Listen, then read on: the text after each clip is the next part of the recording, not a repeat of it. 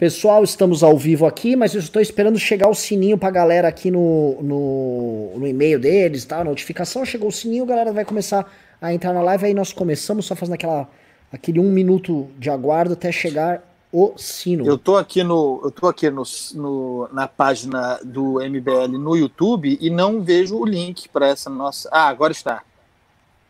Agora vai aparecer, inclusive, ó, ainda a galera não recebeu o sininho, deixa eu ver.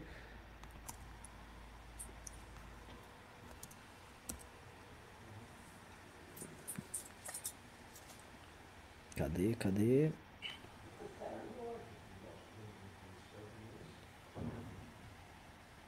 Ana Boa. Paula Terra, Ana Paula Terra tá aqui, Andreasa mandando coraçãozinho. É, Ana Paula, um beijo para você, obrigado. Bom, e com a Ana Paula aqui, com o sininho que acaba de chegar, damos este programa por iniciado. Boa noite, meus queridos amigos que estão aqui ao vivo, diante das lindíssimas falas do, do ex-futuro ministro Decotelli. Estamos aqui com presença ilustre, aqui com o Carlos Andreas. Estamos aqui com o nosso grão sultão do swing, Ricardo Almeida. Estou falando sultão do swing, não porque o senhor pratica swings, Ricardo, mas sim por causa da música do Dead Straits, tá? Sim, Sultans sim, of Swing. Ah, eu tá? achei que seria. Eu tava, eu tava achando que seria é. melhor, ah, mas não. É, eu acho que minha, é. minha esposa não está assistindo, a gente pode comentar. e, e, estamos aqui para um programa fabuloso, porque vamos analisar eu acho que é o seguinte, tá? Todo mundo, o tema do dia foi é, as aventuras muito loucas, as aventuras curriculares do ex-futuro ministro Decotelli. Só que em cima da, da, do fato dele ter sido nomeado, ter sido sugerido ali a Jair Bolsonaro, tudo que havia em volta, a ala ideológica brava, uh, mas falando de canto ali sobre a nomeação dela, uma, uma suposta uh, a nomeação do agrado ali do ala dos militares. O que a gente tem seria talvez uma primeira movimentação num feudo olavista, uh, tendo em vista, vamos dizer, um, um perfil diferente pro governo Bolsonaro, tá? Algo que assim a gente não pode comprovar, ou dá pra gente tentar pegar aqui uma pista aqui, uma pista colar, mas o fato para mim é o seguinte, isto aqui viria a corroborar, talvez, uma das teses que nós trabalhamos em outras lives e a tese que o senhor Andreasa, que está aqui presente, inaugurou no debate público no Brasil e que está sendo agora uh, ampliada e levada à exaustão por muitas pessoas. Eu mesmo, é, eu, eu, disse hoje pro Andreasa, o Ricardo sempre fez, ah, o Andreasa estava falando isso aí, o Andreasa já tinha acertado. E é o seguinte, nós vamos ter que, acho que vamos tentar exaurir essa tese, esgotar, porque me parece que é o caminho que o Bolsonaro está adotando mesmo. Ontem é, é, desculpa, no domingo à noite houve aquela reunião lá envolvendo lideranças do Centrão, o próprio Rodrigo Maia com o Flávio Bolsonaro. A gente tem muitos movimentos que estão rolando nos bastidores. E uma coisa que já me falaram lá de Brasília, que eu acho que eu queria inaugurar aqui, é o seguinte: desde que o Moro saiu do governo, ficou muito mais fácil também iniciar é, esse tipo de conversa, esse tipo de negociação. Não só porque, ah, entendi, Renan, porque o Moro vai fiscalizar, não ia deixar isso acontecer. Não estou entrando nesse argumento, que é um argumento mais de, de, de fã mas sim porque agora todo mundo ali tem um inimigo em comum e fica muito fácil quando você tem um inimigo comum fazer novos amigos, né? Então, o que temos aqui é o seguinte, é o começo de uma uh, possível nova aventura do Bolsonaro. Pode ser que dê certo, pode ser que não dê. O artigo do Andreasa hoje que eu recomendo demais, uh, ele deixa essa dúvida ali no final. E aí, em cima, eu ia pedir assim, eu sempre jogo uns desafios para o pessoal que tá aqui, né? Eu queria jogar o desafio hoje, começando com o Andreasa, depois vai pro Ricardo, é o que do Decotelli a gente pode depender não da nomeação dele, que uma, mais uma atrapalhada do governo é uma coisa tão banal que seria uma besteira a gente ficar gastando nosso tempo falando aqui de pequenas atrapalhadas. Mas o que a gente pode depender disso neste processo maior do governo, que é esse processo de transformação, onde Bolsonaro parte para uma aventura um tanto quanto diferente e inusitada para os seus eleitores. A bola é sua, Carlos Andreasa. Beleza. Essa é uma questão. Uh é a questão mais importante nesse momento, né? Porque a briga está rolando nesse momento. Eu chamei atenção no meu artigo de hoje e repito aqui esse ponto, tenho falado sobre isso. Há algumas postagens de alguém que é, goste ou não do indivíduo, de alguém que é muito importante, uh, influente no bolsonarismo, que é o Felipe Martins, uh, e que é alguém que fala desde dentro do Planalto. Né? Ele é um importante influenciador bolsonarista, é possível chamá-lo, sim, de pensador bolsonarista, goste-se ou não do seu pensamento, da forma como, como pensa, mas é um formulador bolsonarista, acho muito mais influente do que as pessoas imaginam, é, e que estava, para mim é muito significativo, estava bastante calado nas redes sociais, de atividade mesmo pública, é, já, já havia algum tempo. E que, de repente, de súbito, nos últimos dez dias, isso coincidindo, por um lado, com a ascensão do Centrão como força divisora de águas, no que pode ser um, uma nova etapa do governo Bolsonaro, e ao mesmo tempo com a debacle, com a queda, com o derretimento de, de Weintraub. Né? Uh, tudo isso num ambiente em que há inquéritos no Supremo Tribunal Federal investigando a, é, financiamento de atos antidemocráticos, aquele inquérito doente, viciado, uh, que eu critico há muito tempo, o inquérito das fake news. Tudo isso, a meu ver, uh, fez com que, que Felipe, e é muito significativo isso, viesse a público dizer basicamente o seguinte para a militância: precisamos formar base, precisamos cultivar o movimento, precisamos uh, uh, criar núcleos de base. Aliás, é um discurso que remete muito à história do PT, de constituição do PT como força política, né? É uma força, é, o, que, o que o Felipe Martins falava, é, reconhecendo talvez que, que, que o, o, que ele chama de conservadorismo e que claramente é um projeto reacionário, chegou ao poder, chegou ao poder rapidamente, é, sem que houvesse base, sem que houvesse uma constituição de base, e, ele agora é, clamando pela constituição de base como um elemento de crítica para o governo Bolsonaro. ele, ele, ele, está dizendo, ele estava dizendo, a meu ver claramente, que não, não adiantava, porque as reclamações começaram a acontecer que não adiantava a militância, os apoiadores do presidente ficarem reclamando do presidente, porque o presidente Jair Bolsonaro, uh, ao contrário da propaganda que se quis vender há muito tempo, tinha limites muito claros. São os limites institucionais, que é o limite com o qual se tromba no Supremo Tribunal Federal.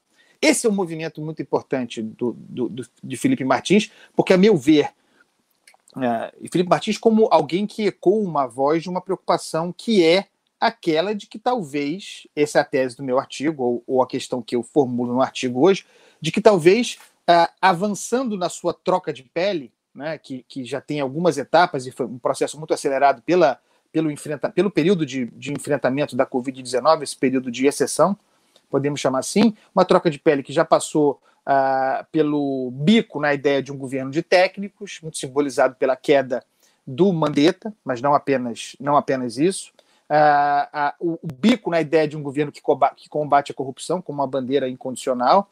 Uh, isso também já ficou pelo caminho, muito simbolizado na perda, na perda de Moro. Essas duas perdas é muito sensíveis, e as pesquisas indicam isso na classe média, mas, no entanto, o presidente percebendo que conseguia manter a sua base de apoio social, a sua base social estável na casa dos 30% de, de aprovação, uh, trocando de pele ao mesmo tempo em que trocava também de base social, ou que equalizava a sua, a, a sua, a sua base social, perdendo alguma coisa na classe média, mas compensando nas camadas mais pobres, uh, fundamentalmente, em primeiro lugar, em função do discurso que ele fez durante a pandemia, que, que nós atacávamos porque era demagógico, porque tinha muito de hipocrisia, mas que ecoou fundamente, profundamente no Brasil, aquele discurso de preocupação com os mais pobres, com a economia popular, com os autônomos, com os que precisavam vender almoço para poder jantar. Isso em primeiro lugar. E depois com o que foi percebido como um oferecimento da parte dele de solução para o problema, é, simbolizado no, no, auxílio emergencial. É, nós falamos muito disso aqui, eu estou falando sobre, sobre isso como uma âncora de transform... de mudança de base social, de, de, de âncora para troca de pele, é, desde abril, né? É, é, a rigor desde março é, na rádio. Esse processo fez com que Bolsonaro, que não, que ao contrário do que se imagina, é, é alguém de uma capacidade intuitiva rara, uma inteligência intuitiva rara, padrão Lula, não é não é não é um idiota, é, é, não é um burro, ao contrário do que do que se quer fazer para subestimar a figura. Ele talvez essa essa é a tese, né, do artigo de hoje. Ele talvez tenha percebido que eu perdi o Sérgio Moro e, e mantenho minha base. Primeiro que ele tem uma base de 15% é, é, que é muito sólida. É, é essa base que está em risco agora, é disso que eu vou falar. Numas, perdi o Sérgio Moro, perdi o Mandetta, aquela coisa toda, e estou aqui estável na casa dos 30% de aprovação, uma marca altamente competitiva para alguém que tem a caneta na mão. Será, é, crescendo a presença do Centrão no governo, é, crescendo o olho do presidente para a possibilidade de, de comandar, de ter para si um Bolsa Família, um Bolsa Família para chamar de seu, um Bolsa Jair, esse auxílio emergencial, como nós falamos aqui há tanto tempo, tudo indica, será transformado num programa de renda mínima, é algo poderosíssimo, imagine um programa uh, que, por mais que não tenha o um valor de 600 reais, mas que terá, tudo indica, um valor maior do que o Bolsa Família, conforme nós conhecíamos até então, e que alcançará uma base de muitos milhões a mais do que o Bolsa, englobariam, englobando o Bolsa Família e ampliando essa base para, para rigor, gente que não existia formalmente para o Estado brasileiro, o que significa também potenciais novos títulos eleitorais.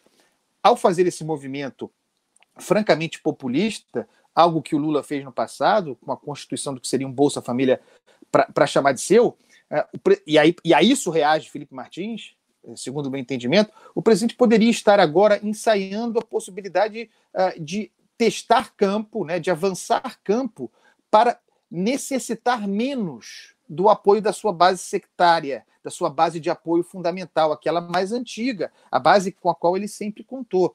É uma tomada de risco muito grande da parte dele, porque são 15% que ele tem provado já, testado já, um apoio incondicional, é, mas que nesse momento, é, diante da, da, expressão dos seus próprios apoiadores, estaria com algum grau de risco, né? É, e, e, isso foi muito simbolizado na queda do na queda do Weintraub. Então nós temos aí, para fechar e dar a palavra para o Ricardo, o episódio Decotelli. O episódio Decotelli é, foi no momento em que em que escolhido esse nome uma vitória é, do que se chama difusamente de ala militar, né? da, tecno, da tecnocracia no governo Bolsonaro. Essa é uma disputa que há no Ministério da Educação uh, desde que o governo Bolsonaro se instalou, se instalou desde, o, desde a gestão do Ricardo Vélez Rodrigues. Na gestão do Ricardo Vélez Rodrigues, essa briga foi muito séria. Aliás, o Decotelli já estava lá nessa ocasião, uma, uma briga entre ideológicos e tecnocratas. Uh, caiu Vélez Rodrigues, uh, ainda assim, a ala ideológica que o havia uh, indicado, que é a ala ligada ao, ao Olavo de Carvalho, uh, essa ala consegue fazer o sucessor na figura de Weintraub, e, portanto, mantém esse ministério que teria perdido numa nova etapa com a escolha de Decotelli. No entanto, a escolha de Decotelli é um fracasso sob qualquer ângulo de avaliação, um sujeito que fraudou o próprio currículo. Quem perde nesse momento, obviamente, é, é o grupo que indicou Decotelli. A ser verdade as versões mais prósperas, uma derrota dessa, dessa ala tecnocrata, dessa ala militar.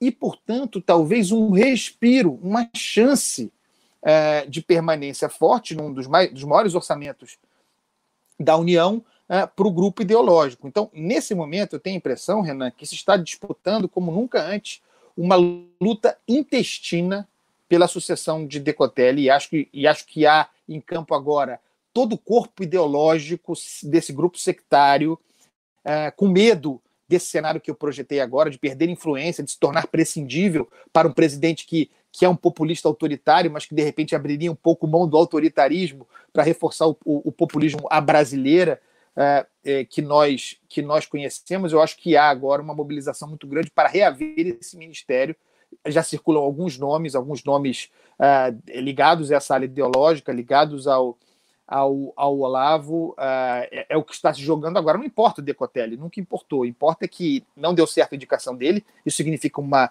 perda para um grupo e chance para um outro grupo desesperado voltar à baila, porque não nos enganemos, Ministério da Cultura, é, Relações Exteriores, tudo bem, muito legal mas o, o, projeto bolsonarista de guerra cultural, o projeto bolsonarista uh, revolucionário, reacionário revolucionário, uh, precisa, na lógica interna deles, precisa do Ministério da Educação. Então seria um respiro contra esse cenário que eu descrevo uh, no artigo hoje. Vamos ver como, quais serão os capítulos dos, dos próximos dias. Certamente serão sangrentos. Rick Almeida, que não produz ternos. Olha, eu vou lhe dizer, eu concordo com cada palavra que o Andréza falou. Eu acho que é exatamente isso. A gente está numa situação em que a ala militar foi derrotada, inclusive com o um detalhe pitoresco de que ela indicou um suposto técnico, mas esse técnico tinha um currículo todo fraudulento. Então ele é exatamente o inverso do que se esperaria de um técnico. Ele é o ápice do não tecnicismo. Ele é o ápice do estelionato intelectual. É quase um personagem do Lima Barreto, homem que sabia javanês. Então colocaram ele lá. Obviamente isso é uma derrota da ala militar. E eu acredito sim que a ala Olavete vai tentar pressionar para colocar um nome que esteja ligado a eles, mas eu não sei se essa pressão vai funcionar, até porque o motivo que fez Bolsonaro colocar o Decotelli e não prosseguir colocar um terceiro nome do olavismo foi a pressão direta que o establishment, na figura institucional do STF, exerceu sobre ele. E essa pressão, ela continua sendo exercida. Então, a, a, o motivo que levou o Decotelli estar lá, ele não se dissolveu.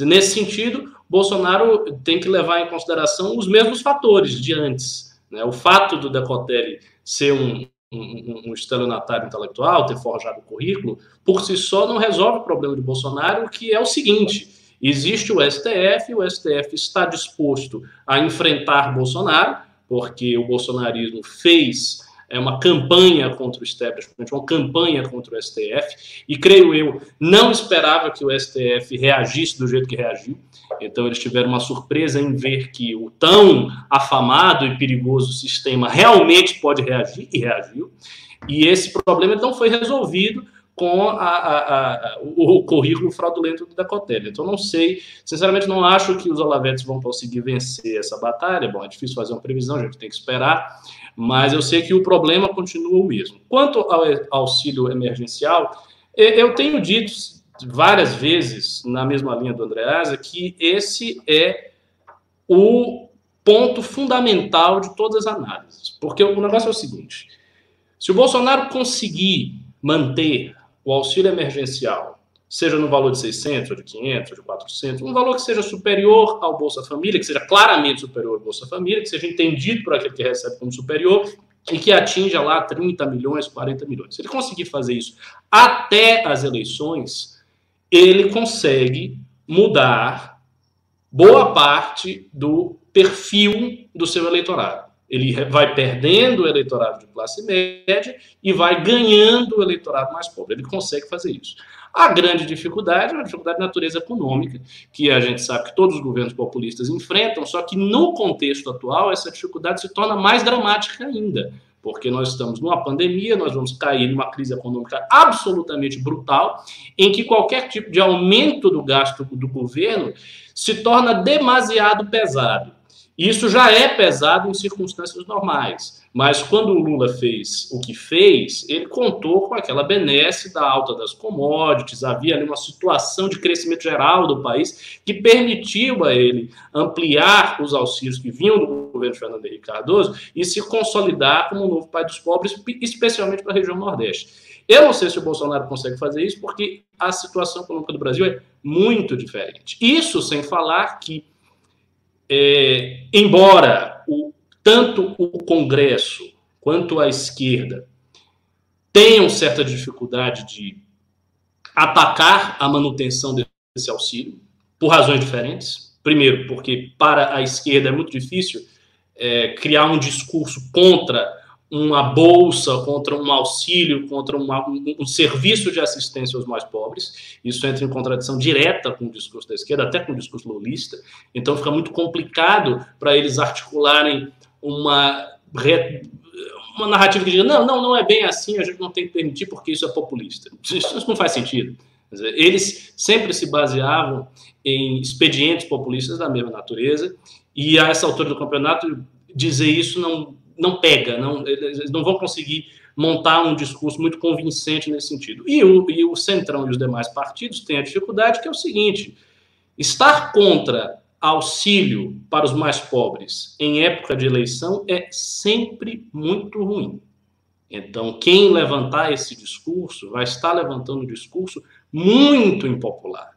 Então, a crítica a Bolsonaro ela vai ter que ser muito mais é, expressa nos atos do parlamento do que no discurso público dos agentes. Porque o discurso público dos agentes cai nessas duas contradições. Da parte da esquerda, a contradição com seu próprio discurso populista, e da parte dos demais partidos, a contradição com seu interesse eleitoral de não falar mal de um auxílio emergencial que, afinal de contas, é, o governo está dando para os mais pobres. E as pessoas veem as notícias, elas vão ver que, ah, não, olha, o presidente quer me dar um dinheiro, mas tem esses caras, esses vagabundos dos outros partidos que não querem, porque eles estão contra o presidente. Então, eu sou a favor do presidente.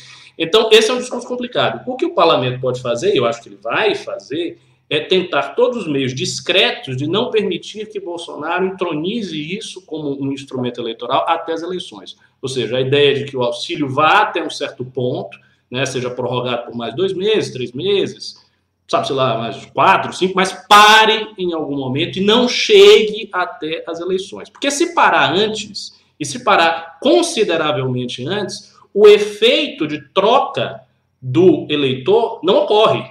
Porque aí qual vai ser o efeito subjetivo para as pessoas que estão recebendo o auxílio? Elas vão receber, vão parar de receber e vão olhar, não, pô, eu parei de receber. Então não tenho mais nenhum motivo para votar nesse sujeito, porque ele não está me ajudando mais. Né? Eu parei, o auxílio foi até um certo ponto. Então eu acho que o parlamento vai tentar fazer isso, porque há uma disputa de poder com Bolsonaro e todo mundo é capaz de fazer a análise que eu estou fazendo, que o André está fazendo. Então, os agentes políticos também são capazes de fazer essa análise, eles fazem essa análise. Então, estão vendo a coisa acontecer.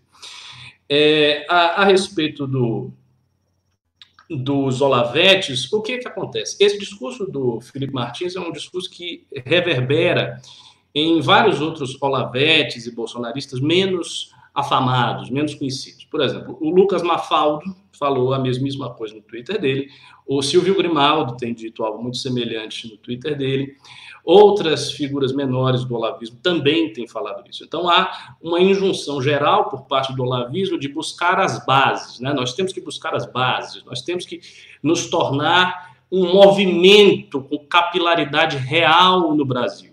E veja só, isso acontece porque é uma dialética aí de desvencilhamento mútuo. Ou seja, se por um lado Bolsonaro, ao trocar o voto da classe média, percebe que manter a influência dos Olavetes, gerando toda essa instabilidade, todas as tensões institucionais, para ele é ruim, porque afinal de contas ele precisa proteger o filho e ele precisa proteger a si mesmo, o que significa apaziguar as relações tanto com o Congresso quanto com o STF, e isso torna muito difícil quando você tem uma ala Olavete batendo no Congresso, batendo no STF, batendo no Rodrigo Maia, batendo todo mundo toda hora. Fica muito difícil você apaziguar qualquer relação, e ele sabe disso. Ou seja, se por um lado existe esse movimento, por outro lado, da parte dos Olavetes, também existe talvez a sensação de que eles se vincularam demasiadamente a Bolsonaro. Então, por exemplo, todos eles, uma parte razoável deles, tem cargo no governo recebe algum dinheiro, né? tem os seus meios de subsistência de algum modo ligados ao gabinetes, ao governo, passando através do governo. E isso também é perigoso, porque isso também gera uma relação de dependência dos Olavetes para com o governo. Então, se há uma existe uma relação de dependência mútua de um lado e do outro. Então, quando o, Felipe fala, não, nós devemos formar base, nós temos que é, fazer grupos de estudo, né, temos que voltar a investir na, na, parte cultural, no projeto de longo prazo, eles estão basicamente dizendo o seguinte: olha, nós não, precisa, não podemos ficar tão vinculados assim ao governo, porque a gente não sabe até onde nós vamos ter poder aqui. E esse é um projeto também que pode fracassar. O projeto pode fracassar, o governo Bolsonaro pode fracassar. Uma denúncia do Flávio Bolsonaro, a depender do teor da denúncia, pode ser um tiro violentíssimo contra o governo a depender de quem implica, e se implicar o Jair, e se implicar a esposa do Jair, e se implicar milicianos. Então, assim, é uma coisa que não se sabe. Então, obviamente, os Olavetes fazem o seguinte cálculo: olha, a gente está muito vinculado ao governo, é necessário que a gente tenha uma, é, uma saída, né, uma porta de saída, um projeto alternativo para o caso do governo fracassar, e esse projeto é retornar às bases. Eu acho que isso é uma ilusão, porque Uh, o, o, olavismo é uma coisa antiga no Brasil, não é novo. Né? O Olavo está escrevendo aí, como figura pública desde 1993, com Aristóteles e Nova Perspectiva. Então, nós estamos falando de quase 30 anos. E em 30 anos, o que eles fizeram foi o que nós temos. Então, as bases que eles construíram são as bases que estão aí. Então, se o Felipe Martins acha que essas bases são exíguas, são fracas, são poucas, e é necessário fazer um trabalho de mais longo prazo, ele não percebe que, ao longo de 30 anos, o que eles fizeram foi isso. Então, quantos anos eles vão precisar para fazer um trabalho de longo prazo? Mais 30, mais 40? E com um adicional negativo, que é o seguinte: nestes últimos anos, desde 2013, nós estamos falando de um movimento da direita que está com a tendência histórica. Ou seja, ela está emparelhada, a direita está emparelhada com a tendência histórica mundial, que é o crescimento das figuras anti-establishment, outsiders, desses neopopulismos que pipocam aqui e ali no mundo inteiro. Então a direita está emparelhada com isso aí. Só que qual é o ponto? Essa tendência histórica ela já começa a sofrer uma certa reversão pelo menos no Ocidente, pelo menos nas democracias ocidentais. Então veja a crise do Bolsonaro, veja a situação do Trump nos Estados Unidos, que não está uma situação das mais favoráveis para ele. Então já há um refluxo dessa tendência histórica e eles têm que levar em consideração isso. Então essa ideia de sair e formar as bases pode parecer fácil na imaginação do Felipe Martins, mas não é tão fácil assim. É muito mais difícil talvez do que eles imaginam. E, e, aí entra uma outra coisa que não é o, o, olavismo específico, mas são os agregados, né? Porque a gente olha o projeto do Lula e o projeto do Lula, o tempo todo ele era voltado a fazer isso que o Bolsonaro tá fazendo, isso que o Lula fez na época dele pós uh, mensalão. Porque todo o projeto deles era vamos emancipar esse povo mais pobre, vamos colocar eles na sociedade de consumo, vamos fazer que o pobre possa andar de avião, o pobre possa ter comida na mesa. O primeiro projeto deles foi o Fome Zero. Todo o discurso da militância, todo o discurso da intelectualidade foi voltado para isso. Então quando o Lula, ele, ele, ele tem aquele baque com a classe média, com o mensalão, e ele faz esse, esse consórcio político eh, na época o PMDB, o PPB ainda, a época, e os outros partidos e tal, e começa a construir o um modelo que ficou hegemônico ali por bastante tempo, ele não, ele não traiu o que era dito, em certa medida, uh, perante, uh, por seus intelectuais, por seus militantes, pela sua base. Tá? Eles continuaram falando. Quando chegou. A coisa estava assim, estava no ápice dos grandes contratos ali, no ápice do, da democracia de cooptação, do presidencialismo de cooptação dele. Ali a gente está falando ali do final da década retrasada, passada, sempre me confundo. Né? O Lula ele, é, o, o, militante lulista, ele estava, estamos entregando aquilo que nós falávamos, estamos tirando o brasileiro da pobreza, o brasileiro está comprando moto lá no Nordeste, lembra, tinha umas propagandas assim, né, o nordestino tá deixando andar de jegue, tá comprando moto, tinha toda essa história de emancipar que fazia sentido e no projeto histórico do PT aquilo encaixou. É como se eles tivessem feito uma fórmula que resolvesse com uma cajadada só dois coelhos, né, ele, ele resolvia a, essa questão de alimentar o sonho da militância e ao mesmo tempo atendia a uma demanda uh, de governabilidade e de criar um modelo político que permanecesse, que permitia a eles se reeleger e quando se reelegesse, governar. Então deu certo e se encaixou. O problema, assim, a gente tem, tem o olavismo aqui, tem esse universo agregado, que é um universo que vive de jogar, vender fantasias para uma classe média. Né? E eles são vendedores de ilusões e vendedores de fantasia para a classe média, e eles praticamente têm um mercado ao redor deles, né? Eu, outro dia eu estava explicando para algumas pessoas do campo da esquerda como é que funciona essas redes, que o cara, cara confunde tudo, né? Tem um cara que é sósia do Roberto Carlos, eu não tô brincando, é o Roberto Boni, né? E esse cara é dono, vocês não sei se já viram, o André talvez tenha visto aquele site Folha Brasil, é uns caras que estão em todas as coletivas do Bolsonaro, né? Um canal de YouTube que tem um logotipo, tem um apresentador canastrão e tal. Descobriram que o dono disso aí é o sósia do Roberto Carlos. Então o cara, além de cantar Roberto Carlos na churrascaria, e ser um youtuber que prega intervenção militar, o cara também é um empreendedor, dono de uma, de uma mídia bolsonarista grande já nas redes sociais. Então tem todo um mercado desses agregados que é, é um mercado que vive de iludir classe média. E não estava exatamente no sonho da classe média ver o Bolsonaro, e a gente pode falar, e, assim, por diversas questões, desde preconceito, desde certos siglos estarem impregnados no, no estilo do adversário do petismo, eles não estão acostumados com essa ideia que o presidente deles vai andar com um centrão por exemplo, pelo Nordeste, falando: ah, o Bolsonaro me deu 600 reais aqui e tal. Isto não é uma coisa que eles estavam esperando. Ainda mais essa militância radical que, em grande medida, gosta de chamar, por exemplo, essas pessoas de vagabundos e não sei o que. A gente conhece bem o discurso dessa turma radical que tá ali ligada. Eu sei que o olavismo tem uma sofisticação, e quem. Isso acho que é, seria perda de tempo a gente ficar falando, que eles gostam de falar, não, a gente tem um link com o homem católico brasileiro, o brasileiro do Brasil profundo, que é dessas regiões, o Bolsonaro vai ter este link, porque nós vamos resgatar a alma do verdadeiro homem brasileiro, que é um sertanejo. Só que isso aí é só ficção.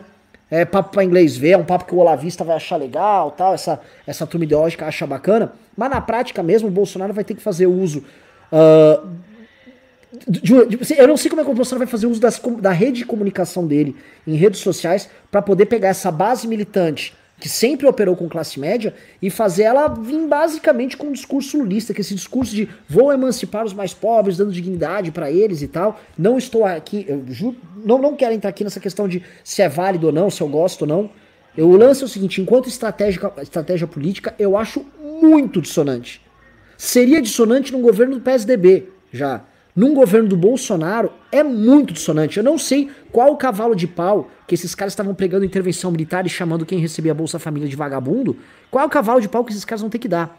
Porque eles atendiam novamente, eles atendiam demandas da classe média do Centro-Sul, que definitivamente não são as demandas que o Bolsonaro nessa cavalo de pau vai dar. Devolvo agora a bola pro Andreasa. Essa, esse é o ponto é, exemplar da tomada de risco de um movimento como esse, porque é, nós vimos, a meu ver, de maneira muito compreensiva, uh, dada a realidade, para uma mudança de base social de Jair Bolsonaro, trocando mesmo a pele uh, uh, mais equalizada, ou seja, o presidente o presidente mantinha essa sua base social sectária fundamental que é tão e tão e tão testada, já deu tantas demonstrações de fidelidade a ele, uh, perderia, como perdeu, apoio na classe média, uh, que é a classe média, vou, vou, vou resumir aqui como lavajatista, a classe média que.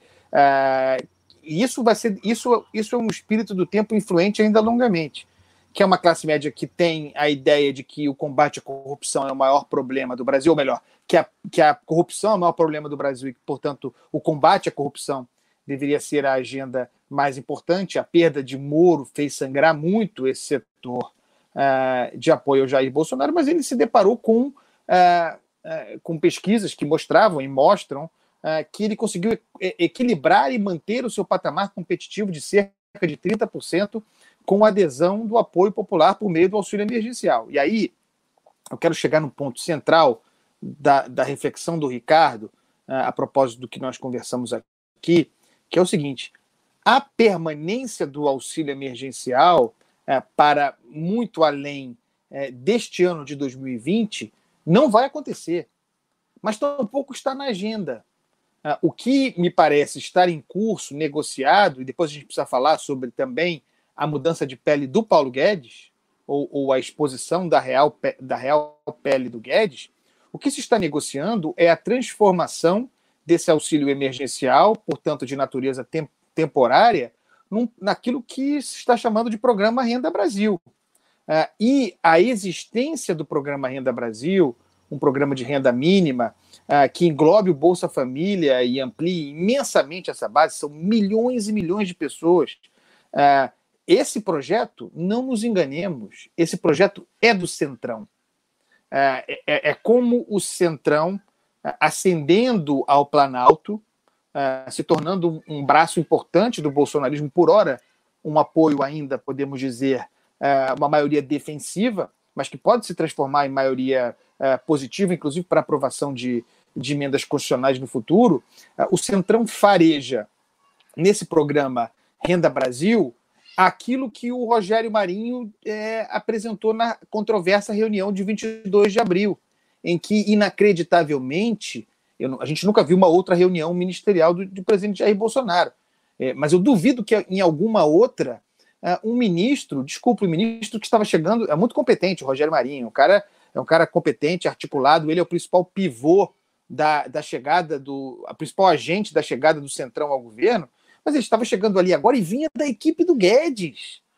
E o Rogério Marinho ali desafia o ministro da Economia, o posto Piranga, de uma maneira uh, é, impressionante. Desafia, chama, chama o Guedes de dogmático, uh, diz que é preciso é, que o Estado induza a economia, que o Estado bote dinheiro na economia, que o Estado sustente artificialmente uh, o setor produtivo e também a, a, aqueles que perderam o emprego, ou que perderam, ou que perderam a renda, e ele é apoiado é, é, é explicitamente por Braga Neto, que nada mais, nada menos é do que o ministro-chefe da Casa Civil, que havia convocado aquela reunião para falar do tal programa Pro Brasil, que, era um, que é um programa desenvolvimentista.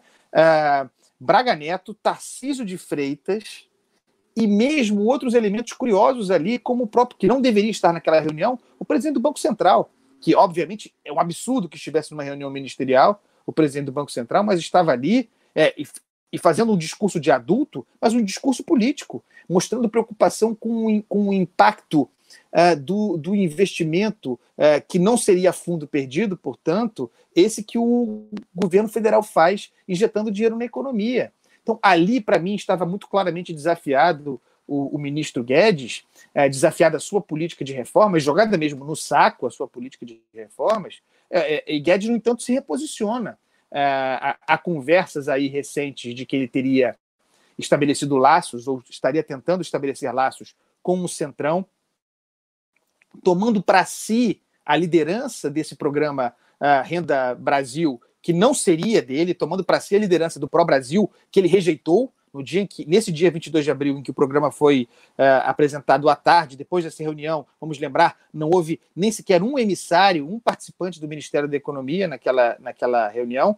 Mas é, tudo isso para dizer o seguinte: o governo se ajeita, uh, criando condições uh, para, um voo, para um voo mais longo. Eu não sei até que ponto o Guedes aceitará embarcar nessa canoa por muito mais tempo. Mas ele tem se mostrado mais camaleônico para aceitar uh, flexibilidade na sua política do que, eu, do que eu imaginava antes. Então, é, essa transformação do auxílio emergencial em um programa Renda Brasil, um programa Renda Mínima, uh, que chega no Nordeste e na região Norte e que, e que oferece uma nova possível, é arriscado, base social e que faz com que Bolsonaro, de repente, possa abrir um pouco mão dessa sua base sectária histórica, é um discurso do centrão, é o que interessa ao centrão, é o que atrela o centrão ao governo.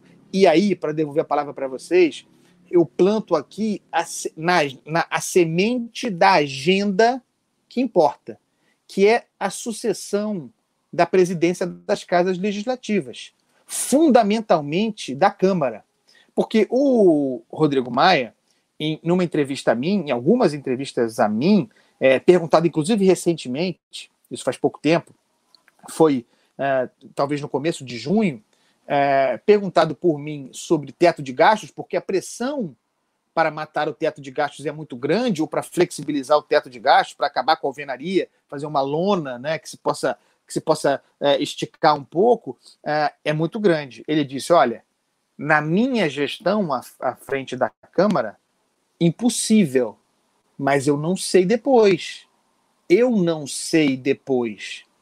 É, então, é, quem está disputando competitivamente a sucessão de Rodrigo Maia à da presidência da Câmara é gente que talvez aceitasse, é, sob a desculpa da recuperação econômica, do caos causado, depressivo pela Covid-19, que talvez aceitasse acabar com essa. acabar circunstancialmente, depois volta uh, com, com o teto de gastos. E aí, Ricardo, é o paraíso da irresponsabilidade fiscal. Uh, e é um paraíso que, em, em, voo curto, né, num voo que a gente pode considerar até 2022, uh, é, reelegeria Jair Bolsonaro. Jair Bolsonaro é muito competitivo para 2022, tudo mais constante.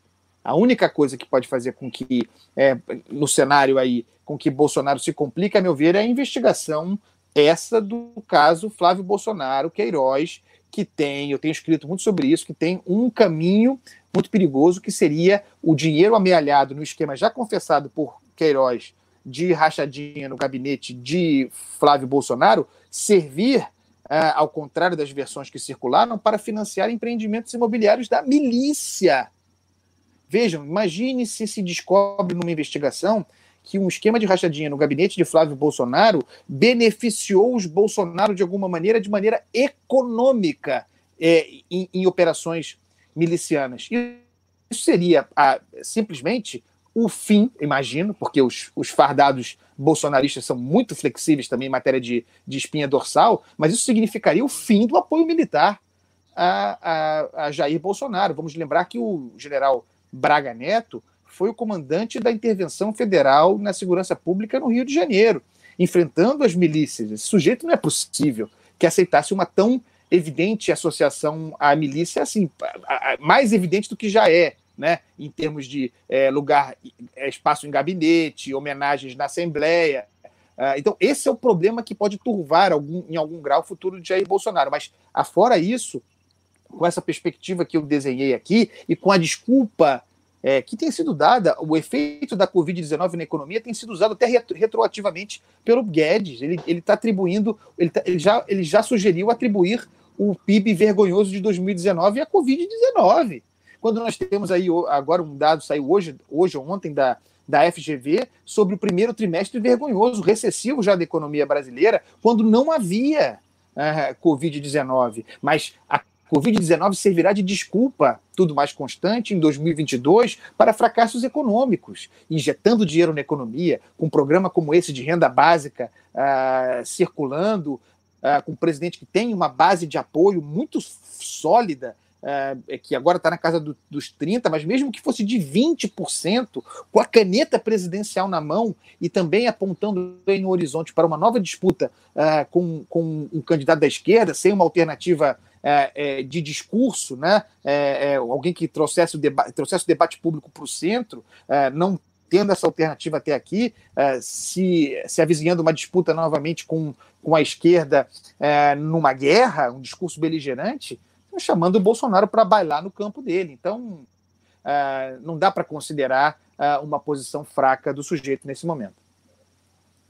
Pessoal, antes de eu passar para o Ricardo, só queria agradecer. Estamos com 4 mil pessoas numa live num dia que não tem pauta praticamente, um dia meio morto, tá? Então, Andreasa, parabéns aí por, por ficar encantando aqui nosso público. É, e é por isso que eu vou cobrar aqui a galera. Galera, cadê os superchats? Cadê o Pimba aqui? Tá? Não, não, não se derruba governo aqui, estou falando aqui pelo MBL. Não se derruba governo se vocês não ajudarem também, viu? Tá difícil, viu? É, e vou passar aqui, lembrando que estamos com 4 mil pessoas, sabendo que o Kim, aquele safado, foi participar de uma live no mesmo horário com a gente, com o Fábio Porchat, então quem tá com 5 mil pessoas, uma boa parte era pra estar tá aqui, lá na outra live é um, é um, japonês safado. Pô, se eu, se eu soubesse, eu, eu não tava aqui, eu tava lá assistindo. É, ela é de os legais estão lá, a gente tá aqui, ficou eu e o Ricardo, Olha Ricardo aqui. de turbante aqui. Deixa eu dizer uma coisa para você, Essa, esse nosso papo aqui, com esses, com esses 4 mil uh, de audiência que nós temos agora, uma baita audiência, é, é consequência do trabalho que vocês têm feito nesse news aqui diariamente, é, fidelizando um público. Tem muito pouco a ver comigo, é uma base conquistada uh, pelo MBL mesmo. E aí eu aproveito para dizer o seguinte, pessoal, Pimba aí contribui com o MBL, mas eu, Carlos Andreas, só para deixar bastante claro, né, Renan? Eu não ganho nada, tá? Eu estou aqui de. Eu tô aqui é, sem, sem cachê, tá? Deixar bastante claro isso. Exatamente, exatamente. O, o, aliás, pra gente é uma baita honra, porque o Andreas é jornalista, tá na imprensa. E, cara, se dispõe a vir aqui trocar uma ideia, e muito por causa do perfil analítico que a gente tem aqui no programa, a gente também não fica fazendo proselitismo, isso acho que facilita de vir a gente ficar aqui elocubrando, pensando, tirando aqui as coisas da gaveta. Uh, e aí eu vou jogar aqui, Ricardão, e aí, Guedes, você acha que o Guedes também se adapta então? Todo mundo vai se adaptar a essa nova realidade? Como você Olha, vê? pelo que eu vi das declarações do Guedes, eu acho que o raciocínio do Guedes é o seguinte: ele imagina que a prioridade é reeleger Bolsonaro, porque sem Bolsonaro ele não vai estar, ele não vai ser ministro da economia de um outro governo. Ele não vai estar no governo de um outro presidente que vai aparecer, muito dificilmente. Então ele imagina que o, o acesso dele e do grupo dele ao poder passa necessariamente por Bolsonaro e passa necessariamente pela reeleição do Bolsonaro, para que ele consiga empurrar a agenda de reformas para adiante. Ou seja, Bolsonaro se reelege, daí na próxima eleição de Bolsonaro a gente vê se dá para passar alguma reforma. Então ele deve ter entendido que nessa circunstância atual ele não vai conseguir passar reforma nenhuma, porque não existem as condições políticas para isso, o governo está numa situação muito complicada, tem essa ala ideológica pressionando, da qual, aliás, ele compartilha algumas visões, é, e nós estamos saindo de uma epidemia, então ele cede o espaço de discurso dele para a eleição do Bolsonaro, uma vez que haja eleição, aí vamos retomar aí a nossa agenda liberal, a nossa agenda de reformas, a nossa agenda de privatizações. Então eu acho que ele e o pessoal dele imagina isso. E por isso mesmo eles poderiam ceder a essa ideia de fazer um programa pró-Brasil, é, Renda Brasil. O, o, ponto dos Olavetes é também o seguinte: o, o, o pessoal mais ideológico não é tão sensível à questão da corrupção. Não, a, rachadinha do Flávio Bolsonaro, essas, esse, esse caso de corrupção não causa espécie no pessoal ideológico. Não é isso que realmente faz esse pessoal se desligar do governo. O que faz esse pessoal se desligar do governo é a percepção que eles têm de que o governo está fraco diante do establishment, que está cedendo nos pontos importantes e que não está fazendo a defesa deles. Veja, isso, isso é bem diferente da questão da corrupção. Quem se importa com a corrupção é essa classe média que o Andreasa bem colocou, que é uma espécie de classe média lavajatista que tem esse ideário desde muito tempo. Vem lá desde os tempos da UDN, de Caso Lacerda, quando ele se defrontava contra Getúlio Vargas. Então, existe na, da, da parte da classe média, especialmente aqui do Sudeste, um discurso anticorrupção que é muito antigo e que foi reatualizado com Collor, que depois foi reatualizado de novo com o PT, na época que o PT fazia todas aquelas CPIs, o PT brilhava como partido anticorrupção, e foi reatualizado agora com Bolsonaro. Essas pessoas elas estão numa situação de orfandade e provavelmente elas vão migrar para um apoio a um Sérgio Moro, por exemplo. Então, o Sérgio Moro ele se sobressai nesta camada como emblema de alguém que levaria o combate contra a corrupção caso ele estivesse no governo. Só que os Olavetes, o pessoal ideológico de Bolsonaro, que estava com Bolsonaro desde antes, aqueles 10, 12, 15% muito ideológicos, muito que se enxergam muito como sendo de direita, e anti-esquerdista e antipetista, esse pessoal não se importa tanto com esses casos miúdos, que eles consideram assim, de corrupção.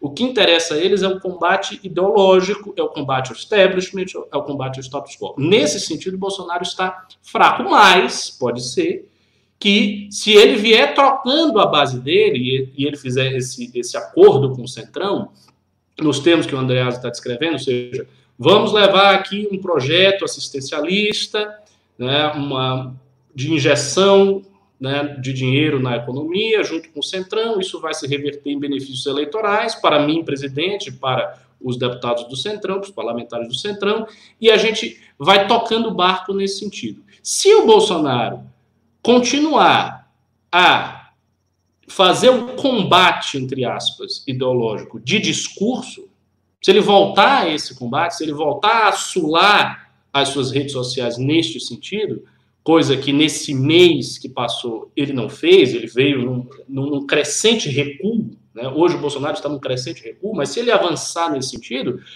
o pessoal ideológico consegue tranquilamente engolir o caso de corrupção do Flávio Bolsonaro. Então, esse caso eles engolem e eles continuam na base. Então, Bolsonaro teria esta base, ele conseguiria manter esta base, essa base que é representada pelo Felipe Martins e Companhia Limitada, ele manteria essa base e traria ainda a base dos mais pobres, perdendo a base da classe média lavajatista, que tentaria encontrar algum projeto político de centro, de direita ou alguma coisa nesse sentido que fosse levar adiante o combate contra a corrupção. Então ele consegue fazer isso.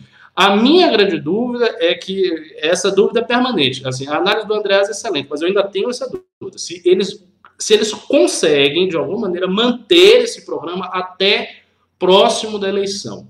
Porque eu, eu não sei assim calcular, eu não sei quantificar o impacto que a pandemia vai ter na economia, mas eu já vi os números aí de falar de retração de 9% do PIB, de menos 10% do PIB. Números dessa categoria.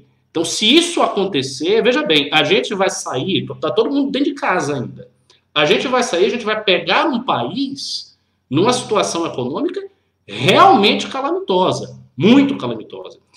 E o, o, o aumento de gastos do Estado é natural para que você para que você faça as medidas anticíclicas, você injete o dinheiro na economia para a economia ser fomentada, ok.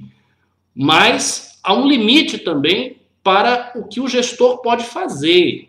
Existe um, um limite objetivo que é dado pela realidade. Então, eu, eu, não sei, por exemplo, se eles fizerem esse programa, for um programa muito ambicioso, talvez o Brasil passe seis, sete meses, oito meses e quebre. E aconteça uma crise violenta e comece a ter uma quebradeira geral e a coisa não dê certo. Você veja, por exemplo, que Dilma tinha uma circunstância em 2012 muito mais favorável. E ela introduzia uma nova matriz econômica e fez a crise que fez. É bem verdade que demorou mais tempo. Mas a circunstância que nós temos hoje é uma circunstância muito pior. Ela é muito mais grave. É uma coisa que a gente não enfrentou nos últimos, nas últimas décadas. E isso vai acontecer diretamente agora, nos próximos meses. Então, eu acho que o ponto é esse: é saber o quão é, habilidoso vai ser essa, quão habilidosa vai ser essa gestão econômica, se eles conseguirem fazer isso, eu concordo inteiramente com o Andreas. Eu acho que o, o Bolsonaro chega em 2022 fortíssimo para as eleições. Se ele conseguir, ele chega fortíssimo para as eleições, porque ele vai, ter, ele vai ter perdido uma parte da classe média, ele pode manter a base ideológica dele, caso ele consiga criar um discurso de enfrentamento meramente cosmético, meramente estético, que é o que ele fez. Até agora não houve nenhum real, real enfrentamento, nem na área da educação. Por exemplo, a gente teve dois ministros Olavetes, né, que foram indicados pelo Olavo, o Vélez e o Weintraub, e qual foi o enfrentamento ideológico? Qual foi a guerra cultural real? Nenhuma. O que houve ali foram ministros falando coisas que desagradaram todo mundo e que geraram toda uma comoção, mas guerra cultural efetiva não houve. E isso foi suficiente para ele manter a base ideológica. Então significa que a base ideológica dele se vende por pouco. É uma base ideológica que aceita defender o governo, mesmo não tendo nada, mesmo só tendo discurso. Então, se esse discurso continuar, ainda que não tenha enfrentamento nenhum, e o Bolsonaro chega para o centro e diz: olha, o negócio é o seguinte, eu tenho uma base ideológica, eu preciso fazer um discurso aqui de enfrentamento ao sistema. Então, eu vou continuar fazendo o discurso. A gente toca o barco aqui na realidade, do jeito que vai ser, mas eu continuo fazendo o discurso. Dou cargo para vocês, não tem problema nenhum. Se tiver escândalo de corrupção, também não vai ter grande Cara, problema, escândalo menor. Oi. Eu acho que esse é o equilíbrio, esse é a busca do equilíbrio que a gente precisa acompanhar. Sim. Porque eu acho possível. Eu acho Também possível acho possível que isso aconteça. Também acho possível. Também acho possível. Se ele, se ele conseguir fazer isso, aí ele chega realmente em 22 muito forte. Porque e, o... O, o, e aí, assim, o espaço de uma alternativa, se ele fizer isso, o espaço de uma alternativa fica muito pequeno, fica muito diminuído. O meu artigo de hoje, é, esse aqui o Renan fez referência, se chama O Silêncio de Jair. É, e a, a, a, a premissa, a primeira, a premissa fundamental desse artigo é de que esse silêncio é meramente circunstancial, é, que não seria que não seria a luz da história de ascensão do bolsonarismo como fenômeno reacionário uh, é, para, para a ruptura, né, pelo menos em discurso, né, com ímpeto para, para romper, e também do modo como esse fenômeno reacionário se manifestou uma vez no poder, é, é, tudo indicando que o silêncio de Bolsonaro seria circunstancial em função do momento, em função do caso que não é caso Queiroz, que é o caso Flávio Bolsonaro, é, que tem o Queiroz como um dos investigados. O gabinete, ao contrário do que de repente se quer fazer acreditar, não era do Queiroz, né? o gabinete era do Flávio Bolsonaro, cujo gabinete, como de todos os outros filhos, é uma espécie de extensão do gabinete do pai. Sempre foi assim ao longo da história em que seus filhos é, têm existência política, uma, uma existência política como extensão do gabinete do pai. E uh, o, o, silêncio, a meu ver, sobretudo condicionado, em termos de ritmo mesmo, ao inquérito das fake news. Né? Esse, para mim, é, é, o ponto é, mais importante a, tensão está muito grande aí, e pela primeira vez, é, eu achava que isso, isso talvez tivesse acontecido quando da saída do Sérgio Moro, que o presidente da República teria pe perdido a mão uh, no carteado, não seria mais aquele que distribuiria as cartas, que pautaria o debate, mas não, não é nem fichinha. Uh, Bolsonaro, pela primeira vez, perdeu a liderança narrativa e foi posto numa posição passiva por Alexandre de Moraes no inquérito das fake news. Dito isso, é, eu registro, como já falei aqui antes, escrevi longamente, o inquérito que tem muitos problemas, que tem vícios de origem, que é um inquérito, uh, a meu ver, uh, de origem ilegal, um inquérito arbitrário em que cabe tudo. Agora houve a sessão no Supremo recente que tratou da constitucionalidade, declarou a constitucionalidade desse inquérito, mas modulando, né, criando limites para o objeto investigado também, uma obviedade, uh, admitindo a participação do Ministério Público nas diligências, o que era uma anomalia não haver. Uh, mas esse inquérito é uma espécie de marca-passo do Jair Bolsonaro, colocou o presidente numa posição passiva. Bolsonaro reagindo aos movimentos de Alexandre de Moraes no inquérito fake news. Então vejam, o inquérito fake news, depois dessa sessão que ele declarou a constitucionalidade, não teve novos movimentos. Tudo mais houve no, naquele outro inquérito, que é muito ruim, para o bolsonarismo, porque o inquérito proposto pelo, pelo Procurador-Geral da República, quer dizer, pela Procuradoria-Geral da República do aliado Augusto Aras. Contra esse é difícil. Então, eu até percebo que o bolsonarismo, os agentes bolsonaristas, tentam encaixar qualquer qualquer diligência feita no por primeiro. esse inquérito, é. outro, como se fosse do primeiro, né? para evitar esse confronto. Mas desde. Fala. É, ó, André, só para te falar, o Carlos Jordi no debate com o Kim, ele misturou as bolas claro, lá na CNN. É ele falou, não, não, porque... Na... Aí a, a, não é brilhante, ele não é brilhante, não, é, tá? eu tô falando do outro o, inquérito. O Jordi não é exatamente brilhante, mas isso ele fez de propósito, ele recebeu orientações para se comportar é, dessa forma. E aí, Renan, é, é, vejam, desde que o inquérito das fake news não mais se moveu em termos explícitos, o presidente está calado. Vejam que o silêncio de Jair Bolsonaro é ditado por, por esse inquérito especificamente, pelo ritmo é, é, de Alexandre de Moraes. Mas a tensão é muito grande, porque ao mesmo tempo em que, que o presidente está nessa posição passiva, esperando o próximo movimento de Alexandre de Moraes para reagir uh, e, e, obrigatoriamente alimentar a sua base, essa que o Ricardo fez referência, que precisa uh, dessa, desses conflitos, desses confrontos para existir, Uh, o presidente está é, muito pressionado, amuado, acuado pela sua própria condição. Uh, não, não me dei. Próximos dias, mesmo sem que o Supremo faça qualquer coisa relativamente a esse inquérito, o presidente é, é, se manifeste e, e, e, a tendência, a possibilidade de que ele se manifeste para explodir algum acumulado não é pequena, tá? Porque é aquela lógica, Renan. Eu me lembro quando eu era pequeno, tinha um livrinho que eu adorava, uh, que era de um sujeito que caía numa caverna. E, e um período medieval caía numa caverna fantasiosa em que havia vários dragões uh, e que ele sobreviveu sem se alimentar, uh, meramente suportando ali os dragões, né, convivendo com os dragões. Quando finalmente um dragão que estava nesse buraco porque havia machucado a asa consegue voar e porque se haviam se tornado amigos, o leva para a superfície, a primeira coisa que esse sujeito faz é voltar para casa, correndo, né, para ver os seus, a sua vida. E a segunda coisa que ele faz é comer. E, e aí ele estava com muita fome, ele come, come, come até morrer. O presidente da República precisa alimentar esse pessoal em algum momento. É uma analogia boa demais. E eu vou te falar, uma coisa que pouca gente falou, o pessoal do MBL de Londrina, e justamente por Londrina ser terra de boa parte dos olavistas, me avisou agora. Né? Até eles me passaram os nomes, eu vou até mandar pra alguém da imprensa. Um dos últimos atos do Weintraub foi nomear para um conselho inúmeros olavetes ali. Inúmeros, olavetes desconhecidos. Me passaram a lista hoje aí. Tô, boa parte deles de Londrina. Né, que é terra não só do Bernardo Cristo, mas em especial é terra do. Puta, esqueci o nome do cara. Você sabe, Ricardo, o, o, um dos os principais olavistas paranaense, um dos caras que toca boa parte da vida do Olavo. É do, do Silvio? Silvio Grimaldo, isso mesmo. É, ele é de lá? Ele é, sabia, é. Né? Então, teve uma série de nomeações, isso passou batido com um monte de gente. Me mandaram agora, falei, opa, vamos, vamos ver isso aí, porque É, é, eles estão eles tentando se amarrar ali na, na máquina. E eu acho que pode acontecer uma coisa que é verdade: uma acomodaçãozinha de boa. O, o olavismo, em boa parte, os caras estavam uhum. quebradões, são os caras meio fudidos da vida.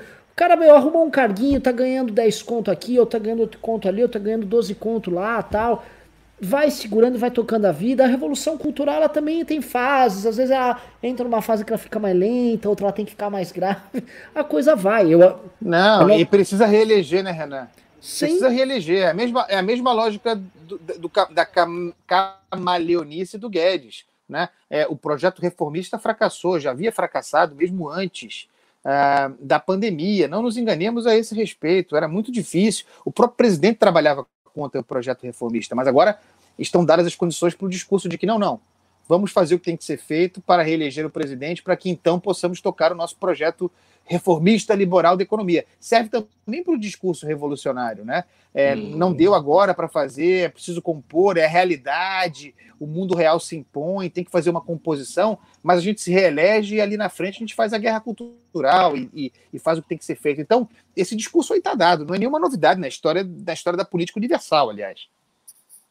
Aí, olha, é, antes de eu entrar num, num, num outro. O Andreas ele tem, ele tem horário aqui, o Andreas tem que me falar, Renan, eu tenho que ir embora tal horário, porque eu, eu já modulo aqui, eu, eu posso chamar, pego umas perguntas Não, mas... da galera.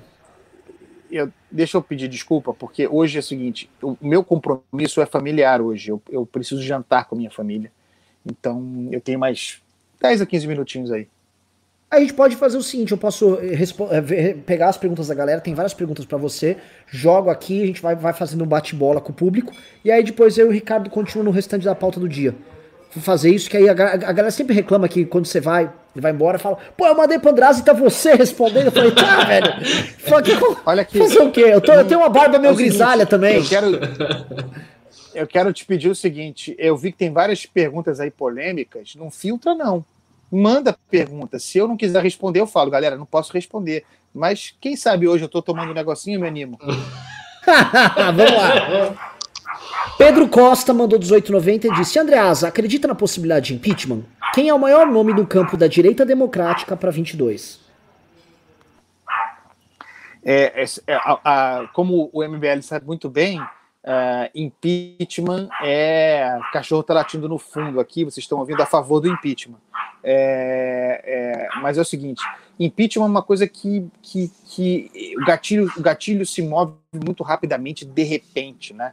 Uh, hoje, hoje, com a situação de hoje, sob pandemia, que, que é uma blindagem anti-impeachment, uh, e, e, com, e com a crise de governabilidade que nós teremos no Brasil, uh, considerando também o fato de o presidente da República, aí já no campo da denúncia, né, ter o Procurador-Geral da República para si, alguém que certamente, não estou falando de impeachment, jamais ofereceria uma denúncia, e ter também constituído, isso é muito fluido, né, não é uma base de apoio como aquela que tinha o Temer, que era uma base de apoio defensiva constituída com base num projeto, uh, e, que, e que o protegeu é, no parlamento. Mas, é, dito isso, a natureza fluida dessa relação do presidente com o Centrão depende muito de estímulos econômicos, depende muito da, da, da capacidade do governo de, de, de, dar, de dar vazão a, a esse desenvolvimentismo bolsonarista que se projeta. O presidente tem hoje base defensiva no parlamento, hoje, para se proteger para se proteger do impeachment. Então, é, é algo que certamente não, não tem campo para aparecer em 2020. Uh, uh, Rodrigo Maia não tem isso como algo que, que, que gostaria de fazer prosperar.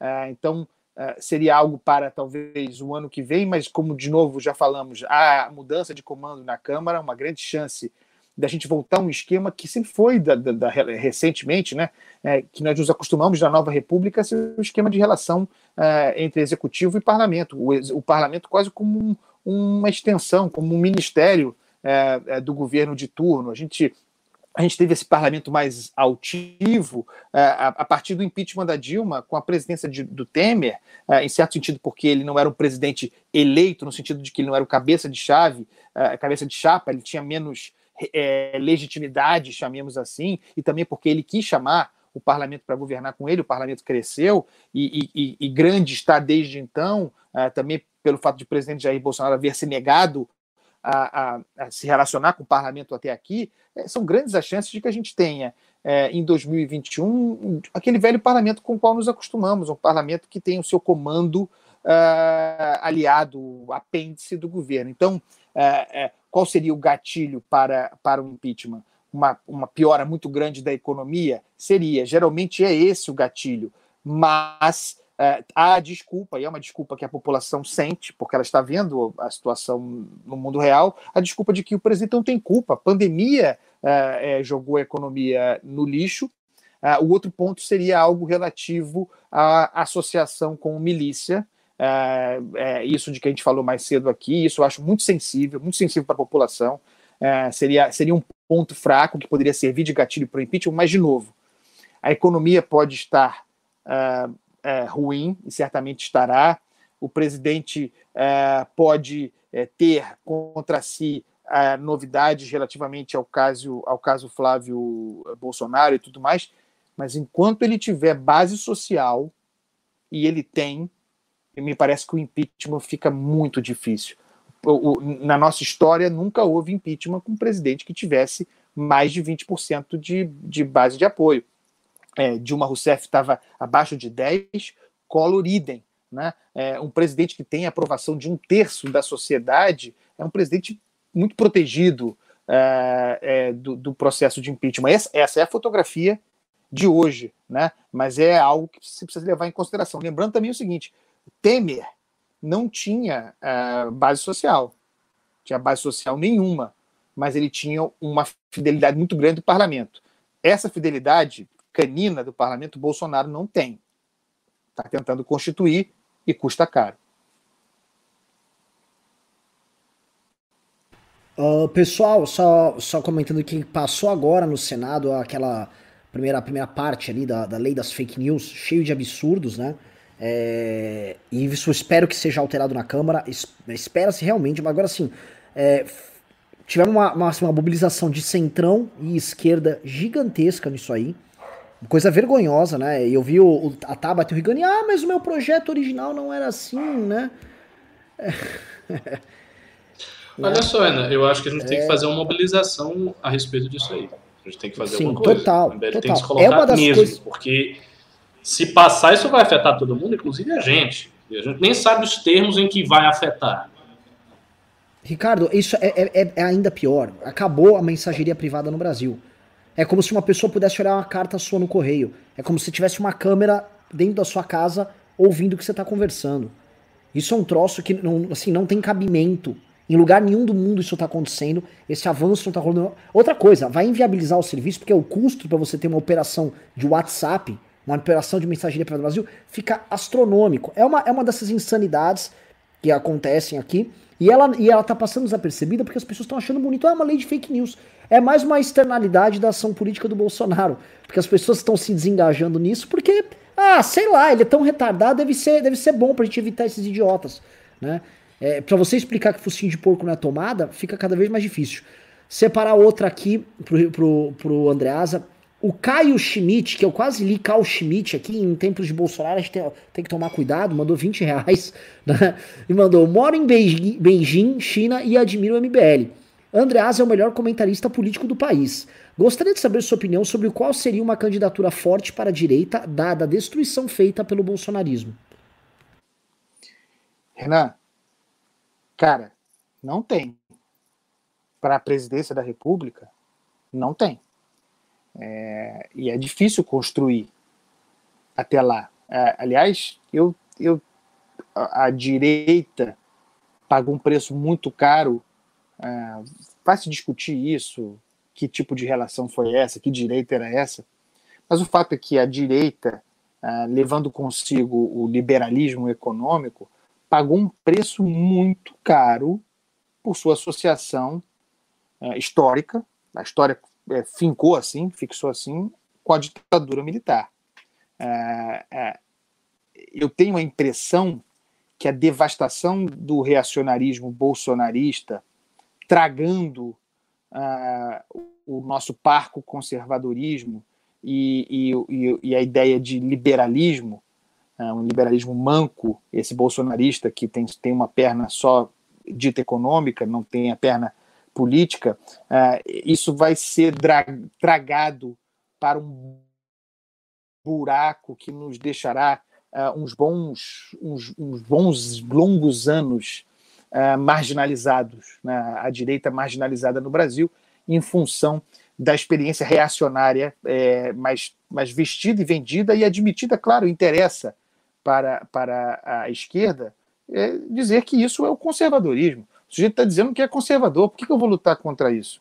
É, e, e, nós pagaremos, é, nós, porque eu, eu sou um, um, sujeito de direita, embora não tenha militância político-partidária, vamos pagar muito caro por isso. Inclusive, é, cedo ou tarde, é, com, com cobranças violentas é, de parte da esquerda. Ah, então, um candidato agora que pudesse fazer frente de, de direita ao, ao, Jair Bolsonaro não tem. Inclusive porque uma das, das operações do bolsonarismo, é, que também é uma operação a mesma tocada pelo lulopetismo, é a operação de engessar o tabuleiro, né, para que não forças forças outras não ascendam. É, é, é a operação que está agora em campo contra o Sérgio Moro, é, que está em campo contra Mandetta, é, não, não, vejo como. É claro que um ambiente como esse de crise, né, de pandemia, de exceção, é, faz com que esse gesso se torne um pouco mais móvel. Né? Mas quem eu vejo se mover muito habilmente para oferecer alternativas é a esquerda. É, essa vejo trabalhar para apresentar alternativas ao lulopetismo, não apenas o movimento do Ciro Gomes, é, que tem contra si a carga de tantas eleições e tantas, tantas participações já feitas, é, tem que observar, por exemplo, o movimento do Flávio Dino. É, é, um movimento é um movimento competitivo. Não digo que será o Flávio Dino um, um candidato à presidência da República, não é isso, pode ser, é, mas tem alguma coisa acontecendo no campo da esquerda para se apresentar adiante como, como competitivo. No campo da direita, é isso, é uma coisa incrível no Brasil, né? porque a gente chegou mesmo a constituir algo como Jair Bolsonaro, é, que eu tenho muita dificuldade em usar o termo extrema-direita, não está, no, não está no, no, no, jargão meu usado atualmente, mas nós chegamos a constituir, a ter algo como Jair Bolsonaro na presidência da República sem ter uma direita no Brasil, né? uma coisa inacreditável.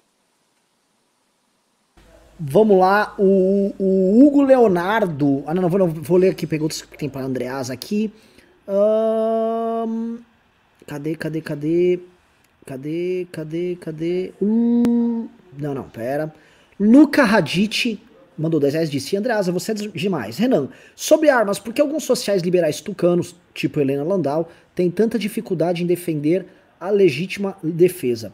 Qual a opinião do Andreasa sobre posse e porte? Eu passo primeiro para o Andreasa e depois vou tentar. Eu, eu, conheço pouco da Helena Landau. Ela é uma, uma, liberal, opera muito mais no campo econômico, ela é, é economista, se não me engano, então. Eu vou falar aqui quais são as posições dela. Você pode ser progressista em muitos termos e ser liberal econômico. O Partido Democrata Americano, em grande medida, é isso. Então, não vejo, não vejo isso como uma contradição, mas passo para o Andreasa.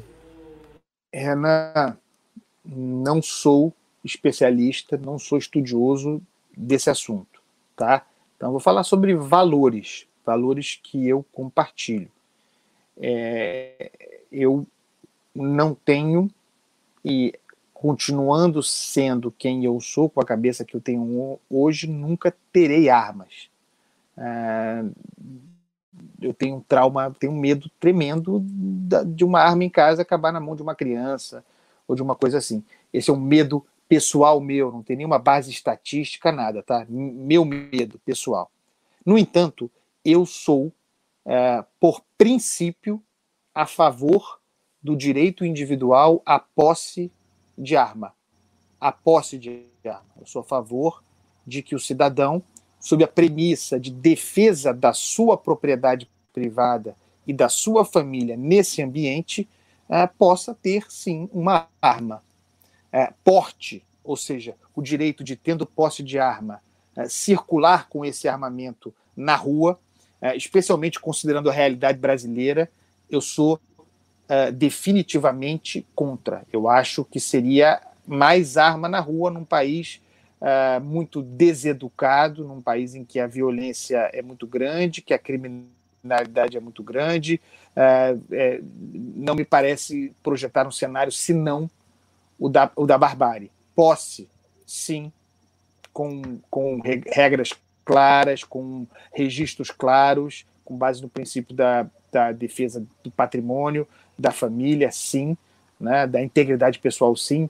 Na rua, não. Eu tenho, eu tenho um medo terrível também, aí medos, né? Fazendo uma, uma, análise aqui. Eu já vi, eu já vi no trânsito do Rio de Janeiro o sujeito bater de carro, é, uma batida banal e sair com a arma na mão, apontando para o outro. É, numa sociedade como a gente vive, não, não, creio que não creio que seja solução para problema. Eu vou na mesma linha, Andreas, e vou falar, vou aqui, vou estender o que você colocou, porque a gente sempre fez uma defesa não utilitária do direito à, à posse de arma, mas uma defesa do ponto de vista dos princípios. Você tem um direito, você tem um faz, poder utilizar-se de uma arma para defender a sua propriedade e sua segurança dentro do seu lar. O que houve no Brasil, como imitação mal feita dos Estados Unidos, foi criar um culto à ideia de armas aqui e uma justificativa vagabunda, utilitarista também, de que, ah, dá arma pro povo, você vai resolver a questão da segurança. E com todo esse culto, esses, o, desde a arminha no Bolsonaro, a todos esses caras que. Você já deve ter visto essa, essa, esse tipo de cultura.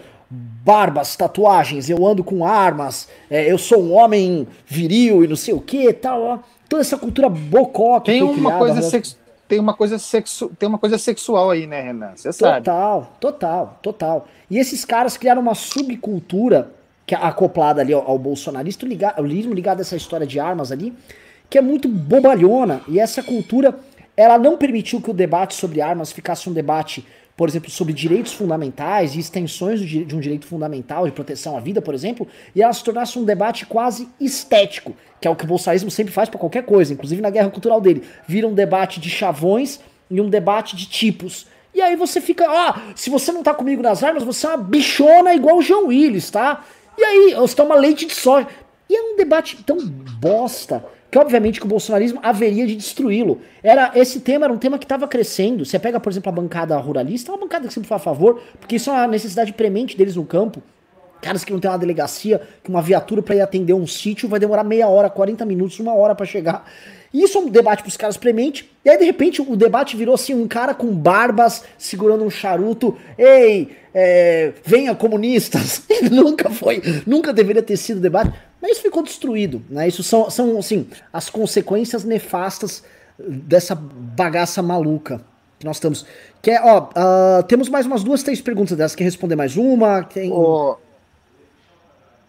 a última, a última. a dele. última. O, o, o, o, M. Matsumoto mandou 610 ienes japoneses. Ele é um excelente pimbeiro aqui. E é uma pergunta com que demanda aí uma análise legal. Ele falou: depois do terremoto vem o tsunami. E como japonês, ele deve saber bem disso, né? Ele conhece.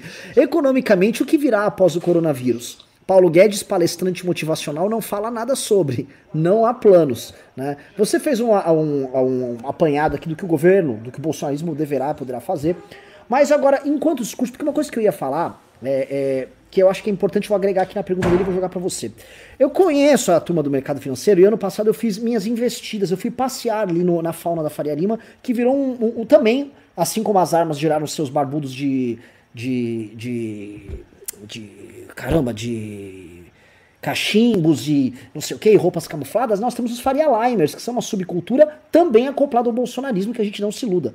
E esses caras, eles topam injeção de liquidez ainda do mercado, tá valendo, tá valendo, tá valendo, vambora, o Estado. Eles topam tudo porque a essência desses caras, a alma desses caras é uma alma bolsonarista. Isso eu fui reparando conforme o tempo vinha. E o que eu acho, cada vez. Eles topam, a meu ver, essas ilusões que o Paulo Guedes joga para eles, porque eles topam qualquer coisa que vem do governo, a meu ver. Aí eu vou jogar, acoplo isso aí na pergunta do M. Matsumoto e jogo para você. E aí? Renan, é...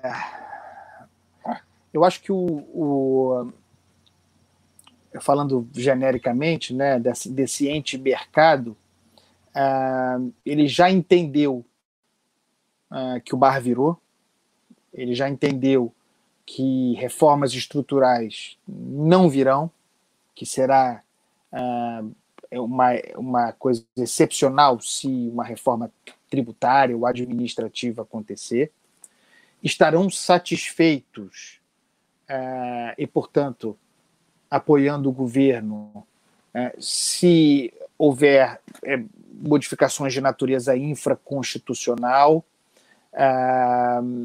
se for mantida a política fiscal do governo, muito importante. A minha ideia é de que não se deve esperar ah, o abandono do barco bolsonarista por esse grupo, que é sim muito atento aos movimentos do Paulo Guedes. É, é, é, que, que tem Paulo Guedes como uma grande referência, e enquanto ele estiver ali, é, creio que o mercado estará, mas tampouco acho que o mercado desembarcaria do governo caso Guedes saísse e uma solução fosse, por exemplo, o presidente do Banco Central, uh, Roberto Campos Neto, à frente do Ministério da Economia. Tenho uma impressão até de que talvez, dada a sua talvez capacidade executiva melhor do que a de Guedes, o mercado até preferisse. E com isso eu quero dizer, o Guedes tem falado muito em recuperação, eu não sou economista, não é minha área. É, o Guedes tem falado muito de recuperação da economia é, em V, né? É, continua vendendo ilusões de futuro, uma, uma recuperação muito rápida. É, as pessoas com as quais eu tenho é, conversado, é, economistas, eu converso com muita gente, e do mercado financeiro, e, e, tem um, um, um lado um lado prático do mercado, né? Eles, eles projetam um crescimento em K da economia brasileira, que, que não é exatamente o crescimento. Imaginem um K, né? É, tem uma perna é, que é a perna que sobe, né? e essa perna é a perna em que estaria colocado o mercado financeiro. É, os mais ricos, é, o, as empresas maiores, é, é, esse teria uma recuperação, uma recuperação melhor pós-pandemia. E a outra perna, a perna para baixo, seria os mais pobres, o setor de serviços, aqueles, aqueles ferrados. Né? E que essa perna para baixo seria uma perna.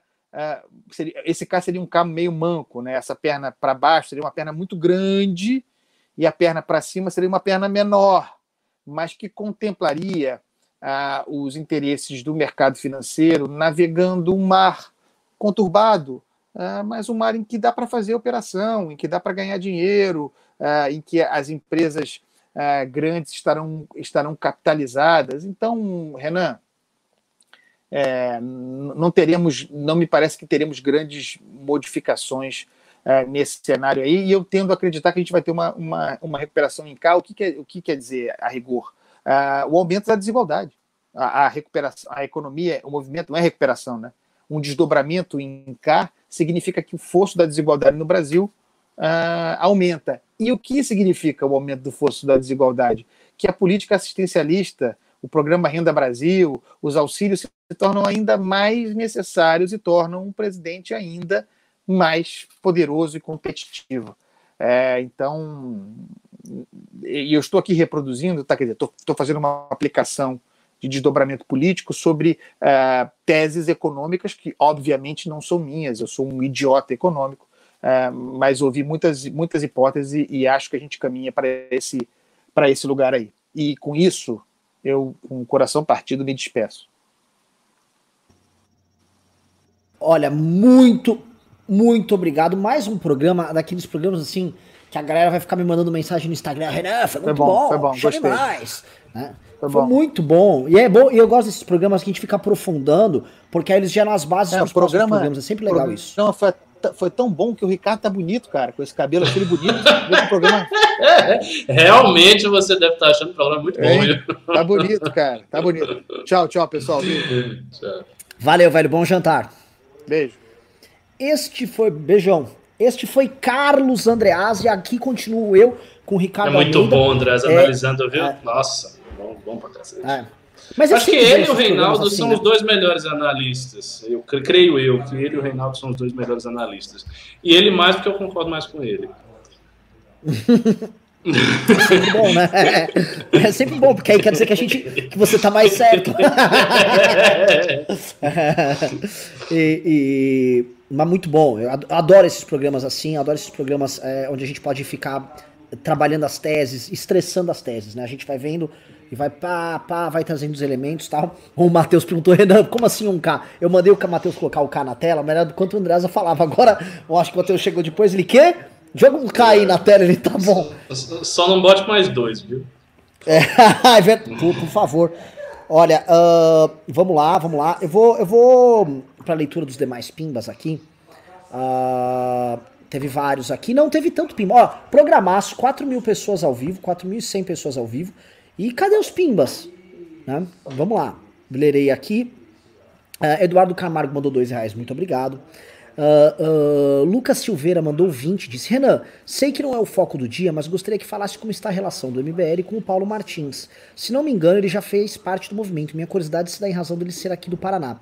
Lucas, minha relação pessoal com o Paulo é ótima. Acho o Paulo um cara leal, acho o Paulo um cara que tem hombridade e é um cara que, dentro da política, na forma de agir política dele, ele é um cara que é um político clássico. Quando você fala, ó, oh, político clássico é coisa ruim. Não, isso é um elogio, tá? É um cara que não vaza conversa, é um cara que não, não fica de putariazinha, é um cara que acha que tem que voar conversas e composições políticas para as coisas andarem. E ele quis colocar esse talento e essa moral que ele tem à disposição do governo, porque ele acredita no projeto do governo. Entendeu? Eu acho que não funciona. Então, como não está funcionando, ele ainda crê, ele tem esperança nisso. Eu discordo veementemente. Nós estamos em caminhos separados, nós estamos igual a letra K ali, cada um indo para um lado, do ponto de vista da posição política. Mas, veja só, como ele não é um animal, né, ele não é um, um demente do bolsonarismo, dessas figuras grotescas que ficam aí atacando todo mundo, nossa relação, mesmo discordando, é boa.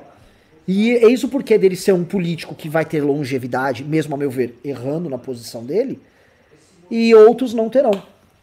Acho que fui, fui claro, não sei se o Ricardo quer fazer uma parte. Claríssimo, mas... não, não, você foi brilhante. Bruno Caride mandou 20 reais disse: Boa noite. Precisam montar o partido MBL o mais rápido possível para as parcelas da população que buscam bons parlamentares liberais ter onde buscar essas referências. Parabéns pelo trabalho e não nos anime. Olha, o Ricardo, vou comentar um negócio com você.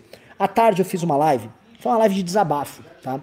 Muito focada no Novo, no Cidadania, no PSDB e no Podemos, tá? Porque é o seguinte: estes quatro partidos, se a gente for somar aqui, o PSDB tem 40 e poucos hoje quase 40 deputados, Novo tem 8 ou 9, sempre confundo, Cidadania tem 8 ou 9 e o Podemos tem 8 ou 9. Se eu somar esses caras aí, a gente tá falando em uns 27 mais 70 tem, deputados. Isso, entre 60 e 70 deputados.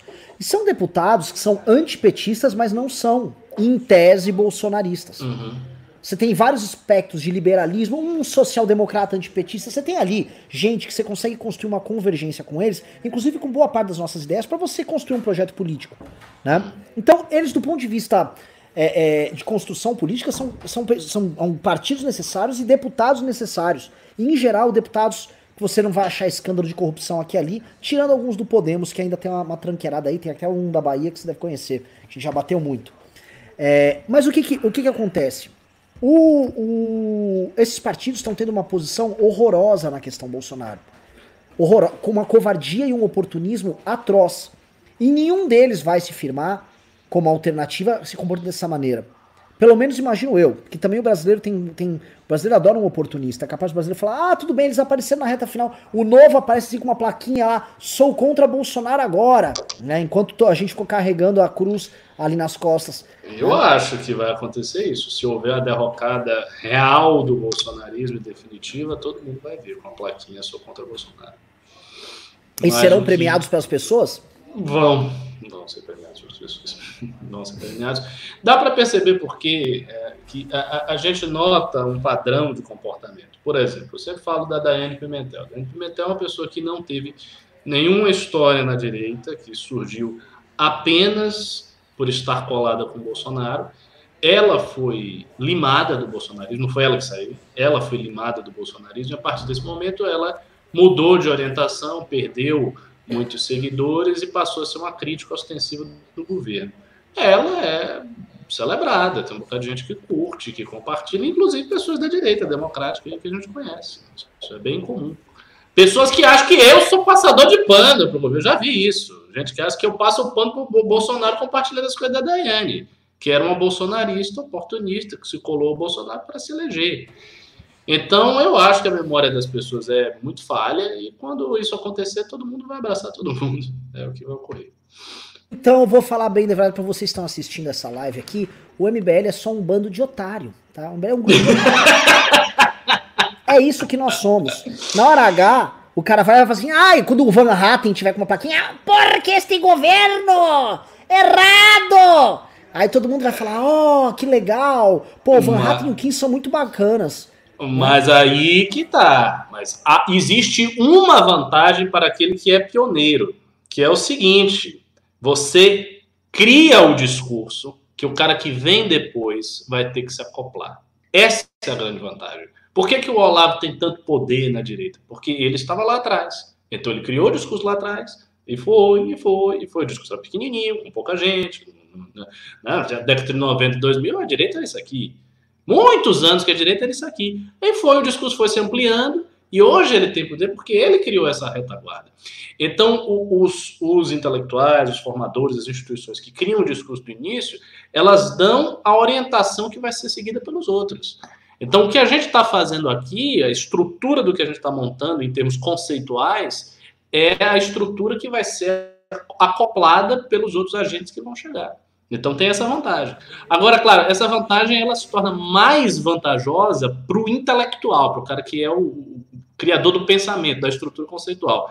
Para uma organização política, ela não é tão vantajosa assim, porque o pioneirismo acaba sendo também duro né, de, de, de se manter, acaba gerando, enfim, é, as inconveniências naturais do pioneirismo, né? O enfraquecimento inicial, o esforço de mudar o público o mais rápido possível, as porradas vêm primeiro em quem está no início, e assim por diante. Sim. O Lucas Silveira mandou 5 reais, disse manda um salve pra Londrina. Aí que eu não terminei o pimba do, do cara ali, o, do Bruno Carilli, só, só, terminando aqui, tá? O lance é o seguinte: é, se, se, o Partido Novo continuar com essa postura e ele decidir ser um, uma linha auxiliar do Bolsonaro, como ele vem sendo, e é isso precisa ser dito: o Partido Novo é o PSOL do Bolsonaro, e esses outros partidos simplesmente arremedos de, de alternativa, como eles estão sendo hoje, e é verdade vai precisar montar um partido. E eu já estou falando com parlamentares de pelo menos três desses partidos que já estão falando, nós precisamos fazer alguma coisa. Vocês têm um posicionamento certo, mas nós não temos um partido. E é verdade. É verdade. Todo mundo aí, toda essa turma tá de olho, sabe o quê? Nas eleições agora. Todo mundo quer, quer participar é. das eleições tal.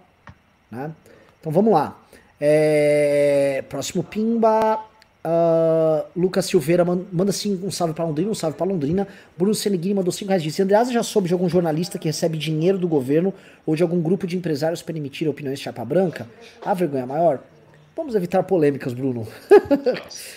Lucas Boan mandou 5 reais. Disse: Devemos investir mais em propostas e reformas liberais, como uma reforma tributária mais forte, com menos no consumo e mais na renda, e uma administrativa bem feita.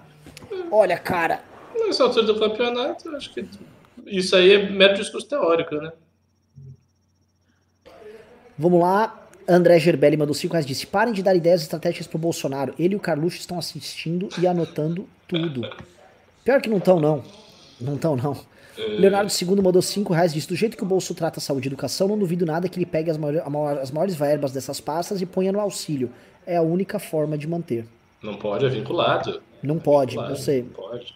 Mas assim, é, é... Não, eu realmente eu quero saber como é que eles vão tirar esse dinheiro aí. Eu tô, eu tô curioso não... pra ver. Que, que, que, os caras vão fazer o quê? Vão imprimir dinheiro? Vão fazer o quê? Estourar o teto e emitir, e emitir dívida. Nossa! É isso. Isso. Mas isso vai cair na classe média, vai ser uma merda. A classe média vai ser uma é. Vamos lá. Uh...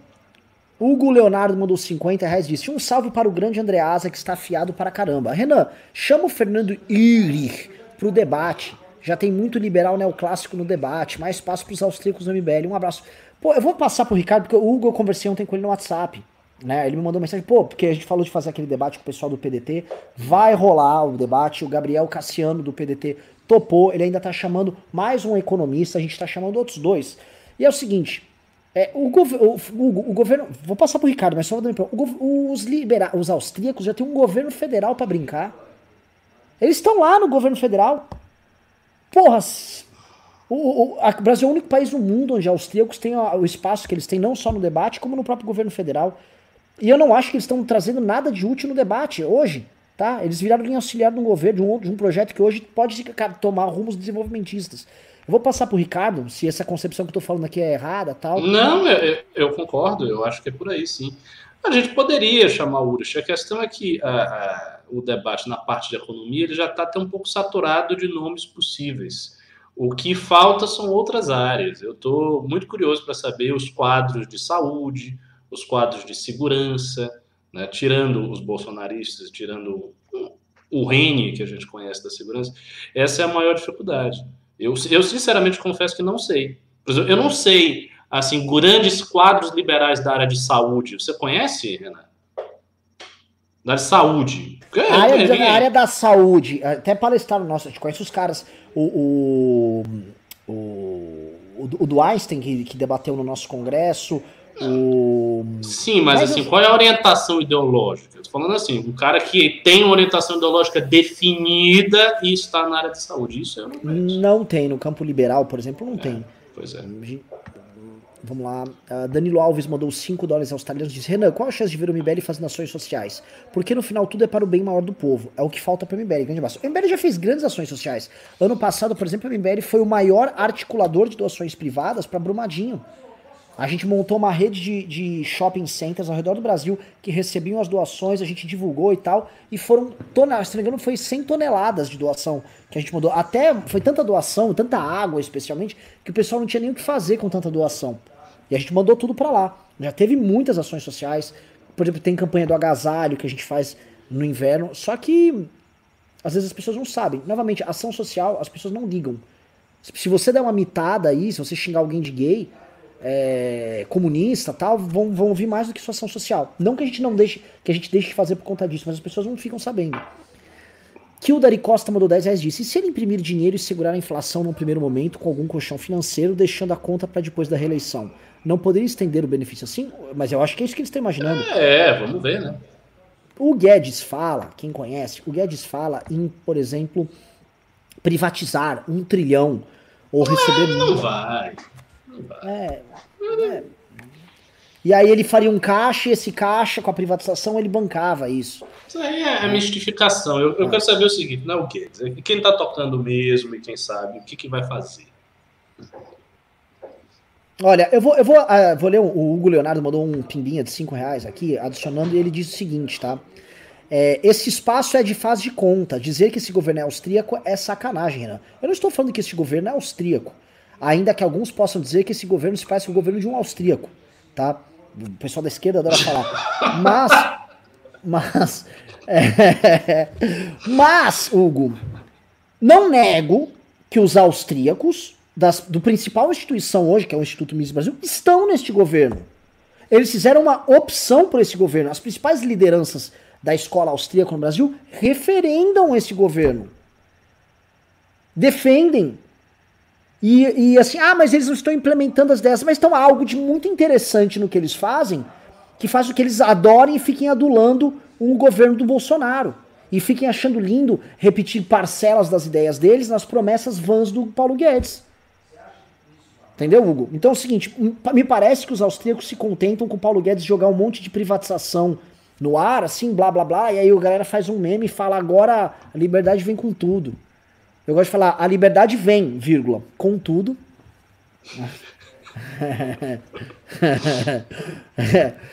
é, Ariel de Freitas mandou 10 reais disse: Renda Brasil seria um programa liberal? Se sim, não seria ideal para o Brasil fazer primeiro as outras reformas antes de discutir a renda mínima? Não é, ele quer mudar o nome do Bolsa Família e aumentar um pouco o valor. É, é basicamente isso. Kleber Bernardo mandou 10 euros e disse: Salve MBL, sei que vocês têm muitos quadros no canal, mas acharia interessante se vocês fizessem tipo um Roda Viva, só que com vocês do MBL entrevistando uma personalidade. Perguntas inteligentes e afiadas. Eu acho que dá pra ter um programa especial. Eu tô achando, pessoal, digite 1 se vocês concordam com essa ideia, digite 2 falando, a ideia é uma bosta. Eu não sei porquê, assim, a nossa audiência nos vídeos normais estava subindo pra caramba. Do nada, nossas audiências nos vídeos no canal caiu pra caramba, muito. Só que as nossas lives continuam tendo boas audiências. Né? Eu não sei o que aconteceu. Eu tô pensando em transformar o MBL num canal de lives. Boas lives, onde, assim, Todo mundo que fala, cara, suas, suas lives aqui são boas pra caramba. Meus vídeos eu tiro do canal do MBL, eu vou fazer um. Faço lá, eu jogo no Instagram meus vídeos e tal. É, e pronto, né? Se você gosta dessa ideia, digite 1, se você não gosta, ah, não, vocês têm que ter vídeo bruto, digite 2. Avisando que as, os incríveis ficheiros irão para o app. Então você vai querer ver o ficheiro, vai querer. Você vai estar lá no aplicativo, vocês vão ter um por semana. Tá? É, e assim, agora vai ser bem desvinculado com a atualidade, porque eu fiz esse acordo com o Fred, que sempre ficava querendo que eu fizesse negócio aí do noticiário. Vai ser uma coisa assim, vai, sei lá, vamos falar aqui da, da política da Mesopotâmia, entendeu? Se eu quiser falar da política mesopotâmia, vai ser isso. Mas vai ser muito instrutivo do jeito que é. Um cara não mandou um pimba, comentou o seguinte: Renan, você precisa se informar mais sobre a questão das armas. No Paraguai, a legislação é relativa às armas. Posse e porte é muito mais brando e não se tem um bang bang todo. Eu não acho, eu não falei do bang bang todo. O que eu tô falando é que venderam essa história de que se você. Um povo armado não tem violência. Aqui, meu irmão. Aqui, assim. Ah, a Suíça não tem violência porque todo suíço tem um fuzil. Quem, quem disse que. Você já viram um suíço? Na África, a galera tem muita arma também. E olha a violência que tá lá. É, assim, assim como... Mas eu mesmo sou a favor de. Eu sou a favor de porte restrito, não vejo problema. Porte também restrito? Também, porte, posse, pô, tudo. Era assim. Eu, eu, sou, era assim antes. Eu essa sei disso. do porte, então, essa coisa do porte no Brasil Curio, curiosamente, apesar de toda a violência do Brasil, curiosamente, o porte de armas do Brasil não fazia com que as pessoas tivessem uma quantidade copiosa de armamentos e saíssem por ali matando ou tivesse muitos acidentes. Não, era uma coisa meio que comum. E o brasileiro nunca teve também uma quantidade de arma como um texano. Então, eu acho que se voltasse, não teria nenhuma grande consequência, não. Talvez houvesse assim, alguma coisa ideológica, né? O pessoal mais ideologizado ia todo comprar arma, por isso talvez tivesse alguma coisa. A mídia iria explorar algum acidente que acontecesse, com certeza. Mas não acho que estatisticamente nós teríamos um incremento da violência, não. Eu avisar aqui, pessoal, pra gente bater a meta do dia, eu preciso de mais 300 reais de pimba. E não vem. Cadê os pimba? Não vem.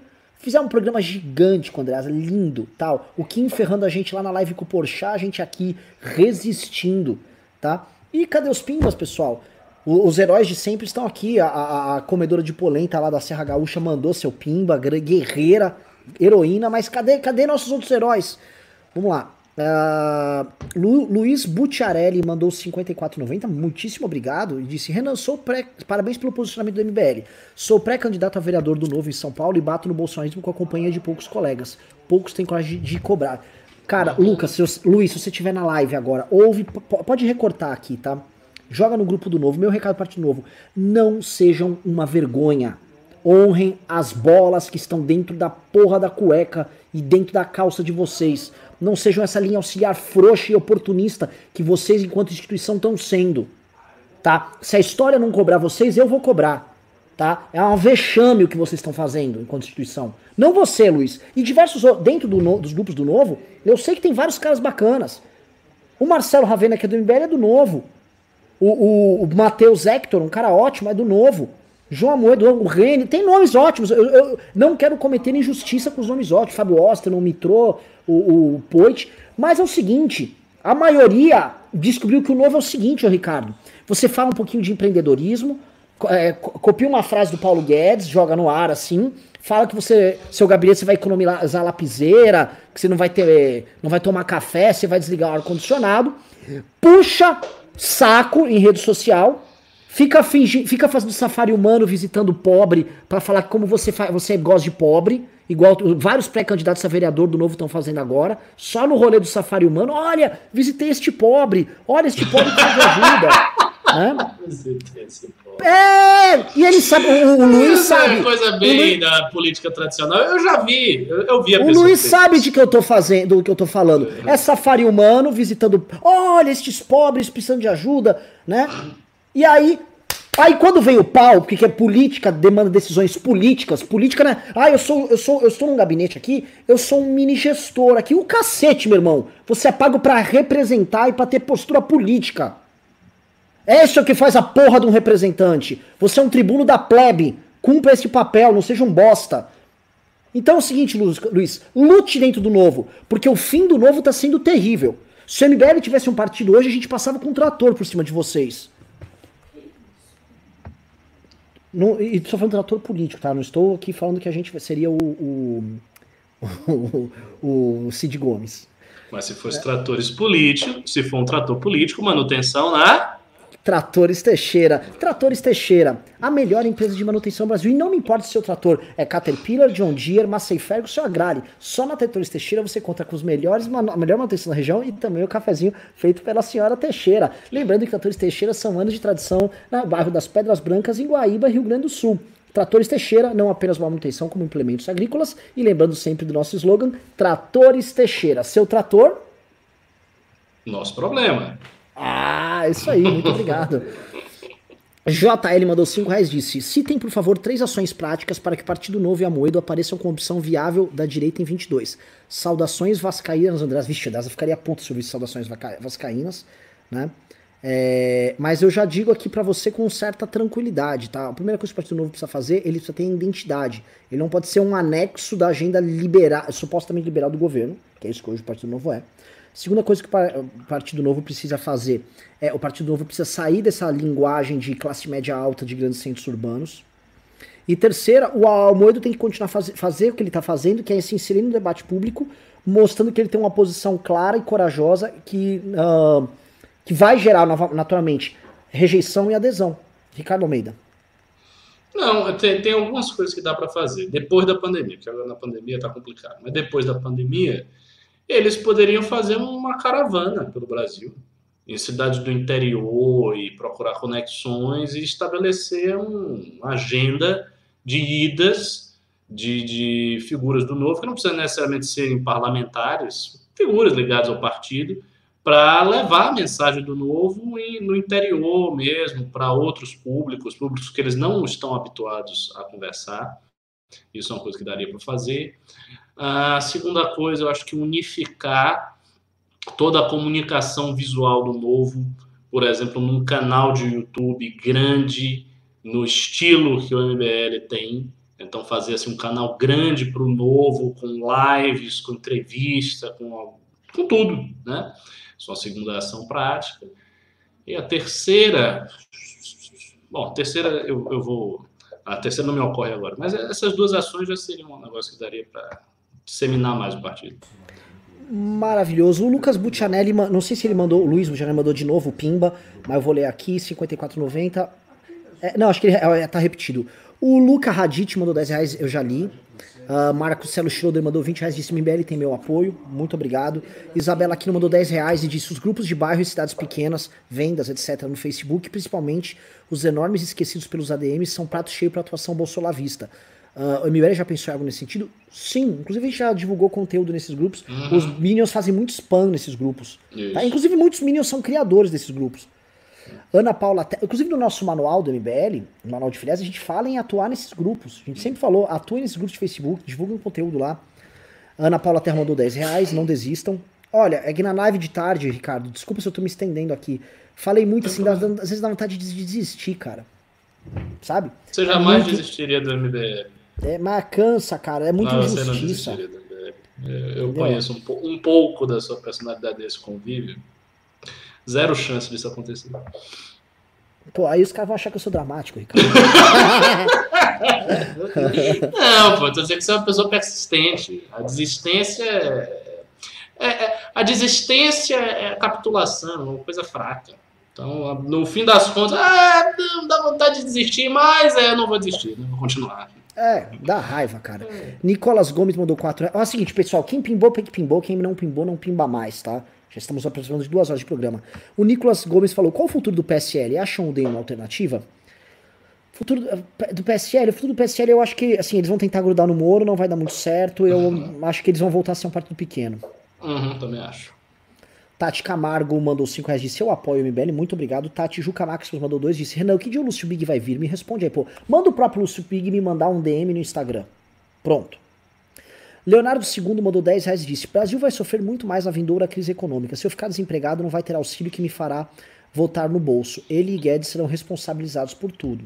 Pois é, o que, o que eu estou falando, rapaz, a gente não tem ainda a dimensão da crise que vai vir. A crise, tá, a crise não chegou. Porque veja só, a gente viu a grande crise de Dilma Rousseff, tudo que aconteceu, e a gente tomou aquilo ali como um padrão de crise.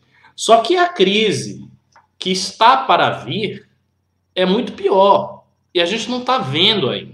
Então, é, é, necessário que as coisas voltem a funcionar para a gente começar a dimensionar o tamanho do problema que o Brasil vai passar. Eu vou pedir uma coisa pro pessoal. Muita gente está se falando, ah, não acabem com as análises no canal. É o seguinte, pessoal: o canal, para ser válido, ele tem que dar audiência e tem que dar. Porque a agência é relevância política e, e faturamento. A gente tem audiência nas lives. É, os vídeos dão trabalho, tem edição e tal. Então, para eu ter isso, tem que valer a pena. Minha pergunta é o seguinte: mandem para Renan Santos MBL, é meu Instagram, uma DM lá, manda uma mensagem para mim, falando o que, que vocês gostariam que a gente fizesse no canal. Ah, eu gostaria de ver isso, isso, isso. Eu vou ouvir todo mundo e vou falar, pô, galera no geral que é isso ou aquilo, tá? Bom, bom. M. Matsumoto mandou. Ah, isso já foi. Uh, M. Matsumoto, esse já lido, Pimba, Leandro Oma do 790 disse, cachorro Augusto Zeus já desembarcou do governo, é, e tinha um dono. Puta, assim, o governo tá numa fase tão ruim, que tudo que eles fazem dá errado, cara. É impressionante. Claudia Paulino mandou 50 reais, disse, pimbando para o Renan sorrir mais hoje, não desanime, por favor. É que assim, cara, é foda sorrir. É foda. E, e eu não me digo, eu digo assim, o Bolsonaro vai cair, tá? É, para mim é, é quase um processo quase inexorável. Mas é, eu volto a falar, a, a covardia das pessoas no processo é uma coisa que me dá nojo. Nojo. E eu vejo uma repetição de certos comportamentos que eu vi na época do impeachment do PT que me dá ânsia de vômito. Só que naquela época eu via com um político velho, agora eu tô vendo com um político novo. Gustavo Freitas mandou 5 reais disse: Vocês falam muito de danos ao futuro por conta das decisões e isso realmente conta para assustar as pessoas. Essas coisas têm volta com a saída do bolso.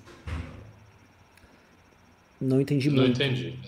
Leandro Keller mandou 10 reais disse: O Brasil está caminhando para um abismo tão inacreditável quanto a vitória do Bozo. Só a secessão por luta armada salvaria o Brasil desenvolvido. Mas antes disso, espero que abandonemos todos o barco. O Lucas, ele é o nosso, assim.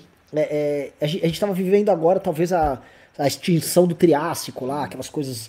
Uma grande guerra civil, pessoas mortas e tal. Mas eu gosto dele, cara. Ele é um militante estiloso. Hugo Leonardo mandou esse pimbinha aí. É, mandou isso. Ouvido a última análise, só reforça as teses de que vocês precisam chamar mais liberais, em especial os austríacos críticos ao governo. Eu queria ouvir Quais são os austríacos críticos ao é. governo? Quem são as pessoas? Eu queria alguns austríacos críticos ao governo que estão no debate público. Achar, tipo, ah, eu leio uns livros, eu gosto e tal, legal tal. Eu quero saber quem tá no debate público mesmo, porque todo mundo da famosa escola austríaca hoje, e os principais influenciadores, são hoje não é que adeptos do governo.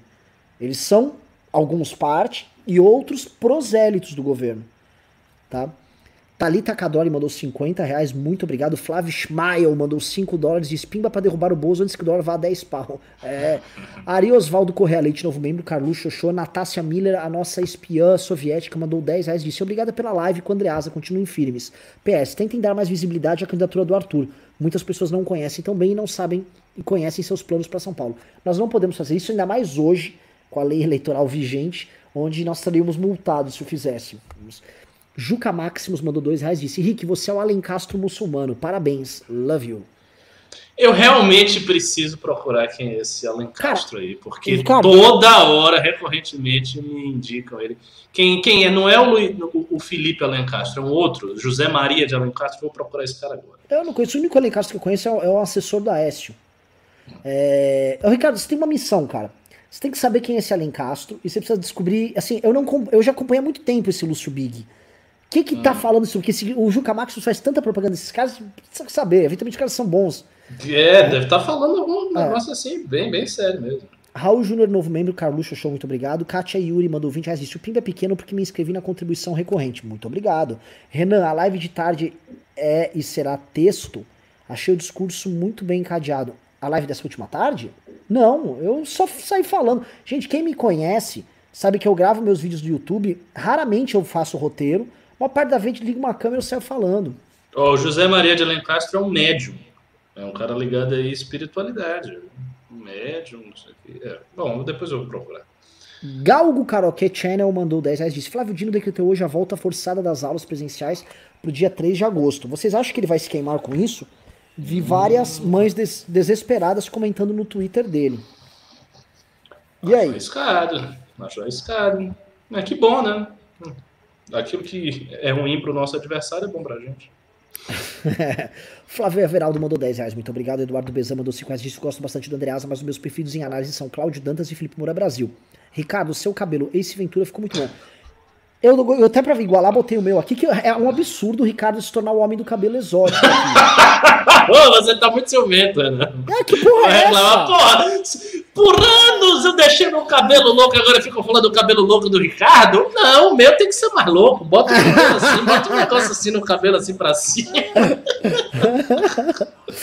Eu vou falar um negócio, o Eduardo Bezan, se ele gosta do Claudio Dantas, ele gosta da análise do Dantas, do Felipe Moura Brasil, pessoas que eu gosto bastante, e também gosto da análise deles, eles fazem menos análises conjunturais e até estruturais, eles fazem análise dos fatos políticos, eles têm muita informação de bastidor e vão amarrando as pontas para que você tenha uma leitura do dia a dia muito boa. Eu, uh, eu entendo, porque assim, você tem que ter esses caras, eu acho que esses caras são analistas para você entender o dia a dia, e você tem que ter os analistas de contexto geral.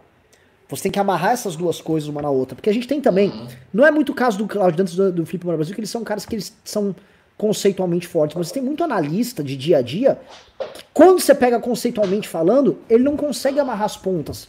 É. E aí você tem análises capengas.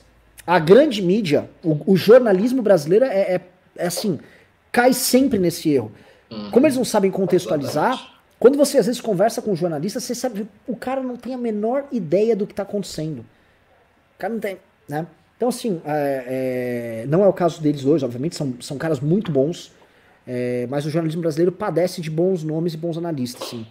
Flávio Neller mandou 5 reais disse: programa de lives é mais difícil de acompanhar no dia a dia. Não parem com as análises curtas no YouTube. É, esse é um ponto. Tá, me, eu tô aguardando no, no Instagram. Marisa Iga mandou 3.600. Quando a gente pede os reforços, sempre vem, ele sempre vem do Japão, né? É. Foda. Rafa Fidelis mandou 2 reais, muito obrigado. Alexandre Álvaro Alexandre Barrado mandou 20, muito obrigado. Rafael Lopes mandou 10 de se era oportunista do novo ou como um partido focado em projetos liberais, foca menos no nome do governante, por isso fica mais ausente dessa política. Papo furado. É, essa é a desculpa que vários caras dos deputados novos querem ter. Não, eu nem estou vendo por essa briga. Enquanto as pessoas estão preocupadas com briguinhas por aí, nós estávamos olhando as reformas importantes é, para o Brasil. Desculpa se eu estava olhando pelo Brasil. Aqui, meu irmão! Qualquer pessoa que faz uma análise A mais B sabe que não tem reforma liberal, projeto liberal nenhum no Brasil, tá? O que você tem é um projeto político essencialmente liberal que não viabiliza reforma alguma. Então o que você está fazendo na prática é gastando dinheiro público fazendo teatro também para as pessoas. Político tem que se posicionar e fugir do posicionamento sempre foi o posicionamento covarde que a gente eh, atacava nos tucanos. Quando Sim. o Minion falava o PSDB, o, o novo é o PSDB personalité, eu vejo aqui um PSDB personalité. Essa desculpa que dão aí, a, do, do o, o Rafael, que você falou aqui, ó, será mesmo oportunista novo ou como um partido focado em projetos liberais, foca menos no nome do governante e por isso fica mais ausente dessa campanha? Não, não é que ele foca, eles focam muito, focam muito no Guedes, estão lá pendurados no, no saco do Guedes. Quando é bom pendurar no governante, eles penduram sim, tá? Bem, bastante. É covardia mesmo. E ignorância. E aí o que, que adianta? E aí fica aqui, eu tô, eu tô, eu tô pentelhando muito novo, porque tem que pentelhar. Aí o que, que adianta falar de processo seletivo, que eu treino, eu faço, aconteço, quando você termina o processo seletivo, você termina com esses caras. Ju Parelli mandou 10 dólares e disse: Não parem com os vídeos, é melhor para compartilhar mais amos as lives. Nem assisto mais TV. Acho que vocês podiam dar uma turbinada no Café com e do MBL News. Tem potencial, mas pode melhorar muito. Com certeza. O Café com MBL é o seguinte, tá? Eu tenho uma. Todo mundo no MBL cobra muito pô, pessoas novas, galera melhor, mais jovem, gente dos outros núcleos. E eu falei, ah, vocês querem? É igual Fórmula 1. Você não vai correr na Ferrari. Aqui é a Ferrari, meu. Aqui é professor Ricardo Almeida, entendeu? A galera para vir aqui tem que ter uma fluência, saber falar com a câmera, saber fazer grandes análises. Com... O MBL News é um programa difícil. Cara, pegar um cara que é o André Asa, que ele tá no Globo, ele tá na Band, é respeitado na porra toda e ele vem aqui e ele gosta de fazer análise conosco, ele está à vontade. É como se fosse aquele jogador de futebol que vai jogar pelada aqui com a gente, entendeu? Ele é um jogador de futebol profissional, só que onde ele gosta de jogar pelada e fazer um churrasco é com esse time, entendeu? Você vê aqui, É porque a qualidade é muito alta. Não estou falando que os outros membros do MBL não têm qualidade, mas vezes não têm a fluência de operar nisso, que é prática. O Café com MBL, eu tô vendo o Merreiro pegar prática, tô vendo a, a, a, a Clara ah, pegar prática, claro. o Carlos Schroer pegar, todo mundo. E aí eu quero ter mais programas e eu quero ver coordenadores do MBL falando. Eu joguei um desafio, o canal do MBL News ali, eu quero que tenha várias lives por dia. Várias. Eu quero que. Vamos crescer, tá indo bem, vamos jogar aqui pro News. Entendeu? Muito bom, muito bom. Dá, dá para ter um, como é que eu vou dizer, uma agenda de lives com vários coordenadores do Brasil todo. É, é, é bacana mesmo com o treinamento. Vamos lá. Anderley uh, Pastela mandou 10 reais disse: Estamos full mais impostos com inflação, ninguém merece. A merda da economia vai ser grande. Ah, tchau, plano real. Quando o povo acordar, já vamos estar atolados nessa desgraça. E eu vou te falar, tá? Com, a, com a, o nome Ciro Gomes crescendo bastante, é, isso que você falou que seriam os pressupostos para a crise, eles se tornariam os pressupostos do próximo governo. Aí, meu irmão, assim. Né? É... Luiz Carlos Salles mandou 10 reais disse: passando só para dar uma força. Sobre segurança, tem o PNSP de 2002, Plano Nacional de Segurança Pública, ótimo projeto engavetado. Uhum. Pô, Luiz, me manda por DM. O Ricardo vê aí. Ricardo vai atrás, a gente pode não, ver os mas o que eu quero mesmo, mas o que eu quero mesmo não é um plano. Mas vamos ver os nomes. Gente... É, é, é. Manda, é, manda para mim então. Então no meu Instagram, Ricardo Almeida MBL. Mande, eu vejo os nomes e aí eu seleciono os nomes dali. Tati Camargo mandou 10 reais e disse: Amo análise renais, estou à espera do app. Vocês estão muito, muito obrigado. Alan mandou vintão e disse: Pessoal, como seria o partido do MBL? Gosto do novo e vou ter no partido, mas parece que o novo não consegue ter mão forte. Como farão para o eventual partido MBL não virar um novo 2.0? Eu vou repetir uma coisa. É, eu, eu fui atacado aí por várias pessoas que eu sou centralizador, ditador e blá blá blá blá blá blá blá blá blá blá blá blá blá blá. Eu não decido coisas sozinho no MBL. O MBL é formado por coordenadores que acreditam na linha, mas sempre tem gente que quer fugir. E você precisa ter lideranças fortes que acreditam no projeto e nos pressupostos do projeto, pra na hora bater o pé e falar: não, aqui não. O novo precisava fazer isso acho que o novo bateu muito o pé em colocar, não, não vamos deixar entrar políticos antigos, pessoas com experiência política pregressa tal, e deixou entrar uma galera que quer ficar nesse somebody love. Talita Cadroli mandou mais 50. Muito obrigado, Talita. Obrigado mesmo. Lucas Ramos mandou 3.500 pesos chilenos e disse: O crime organizado penetrou as Forças Armadas venezuelanas. Gosto e recomendo as análises da opositora Maria Corina. Tenho medo que isso ocorra no BR. Houve uma denúncia feita nas Forças Nacionais na Força Nacional. Corujão mandou 10 e disse: Renan, pare de chorar, você não vai abandonar, nem nós. Começa a vir pro debate e ajudar o Kim, tá na hora do mainstream. Mas a gente tá no debate público aqui. É, Luiz Felipe de Alencastro, historiador. Luiz Felipe de Alencastro é um historiador e cientista político brasileiro, autor e coautor de várias obras historiográficas. É, eu sei, eu sei quem é a pessoa, mas não era esse que ele tá falando. Era ele tá outro. falando do, do médium. Fausto Filho é novo membro, muito obrigado. E por último, Rafinha Joffre que pode ser parente do Éder Joffre, homem de oh. grande talento no boxe, grande campeão, mandou 5 dólares e disse: presidencialismo vale a pena no futuro? Você acha válido uma moeda única mundial? Ricardo, é sua. Nossa, uma moeda única mundial? Espero que isso não aconteça. Eu sou contra a tendência que me parece já exacerbada de unificação das soberanias nacionais. Eu sou, eu sou, eu sou contra isso porque eu sou defensor da existência de um fenômeno que é o fenômeno globalista. Eu não acho que o globalismo é uma ficção. Para mim é um fenômeno histórico muito provado, é fácil de provar onde ele nasce, como é que ele se desenvolve. E eu acho que existe esse projeto, e esse projeto me parece muito perigoso, porque ele reduz muito a margem de ação do cidadão. Você imagine o que é uma sociedade altamente globalizada, com controles sobre a população que são exercidos em nível global. Como é que você escapa disso? Você não escapa, você vai para onde? Você, você vai para a Lua? Você sai do, do planeta e vai para Marte? Não dá, né? Então, a tendência à unificação das coisas, eu sou contrário. Por isso que eu seria contra, por princípio, a ideia de uma moeda única mundial.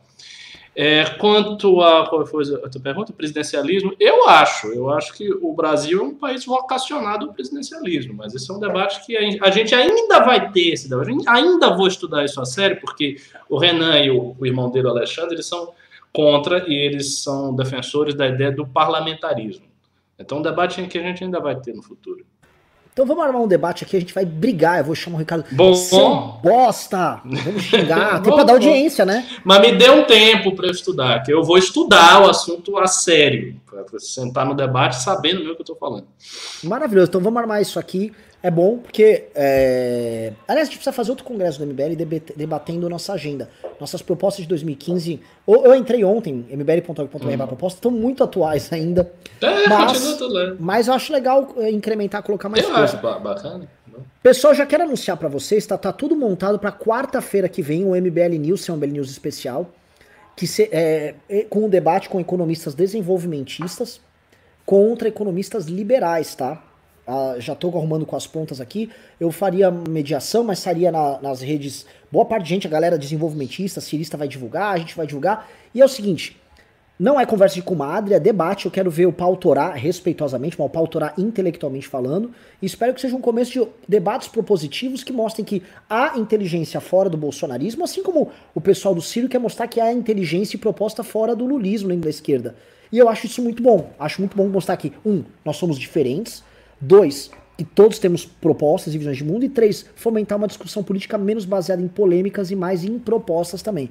Creio que o MBL hoje, com o público que hoje considero, o público que acompanha a gente, é o público mais qualificado em política hoje, tá pronto para isso e será incrível.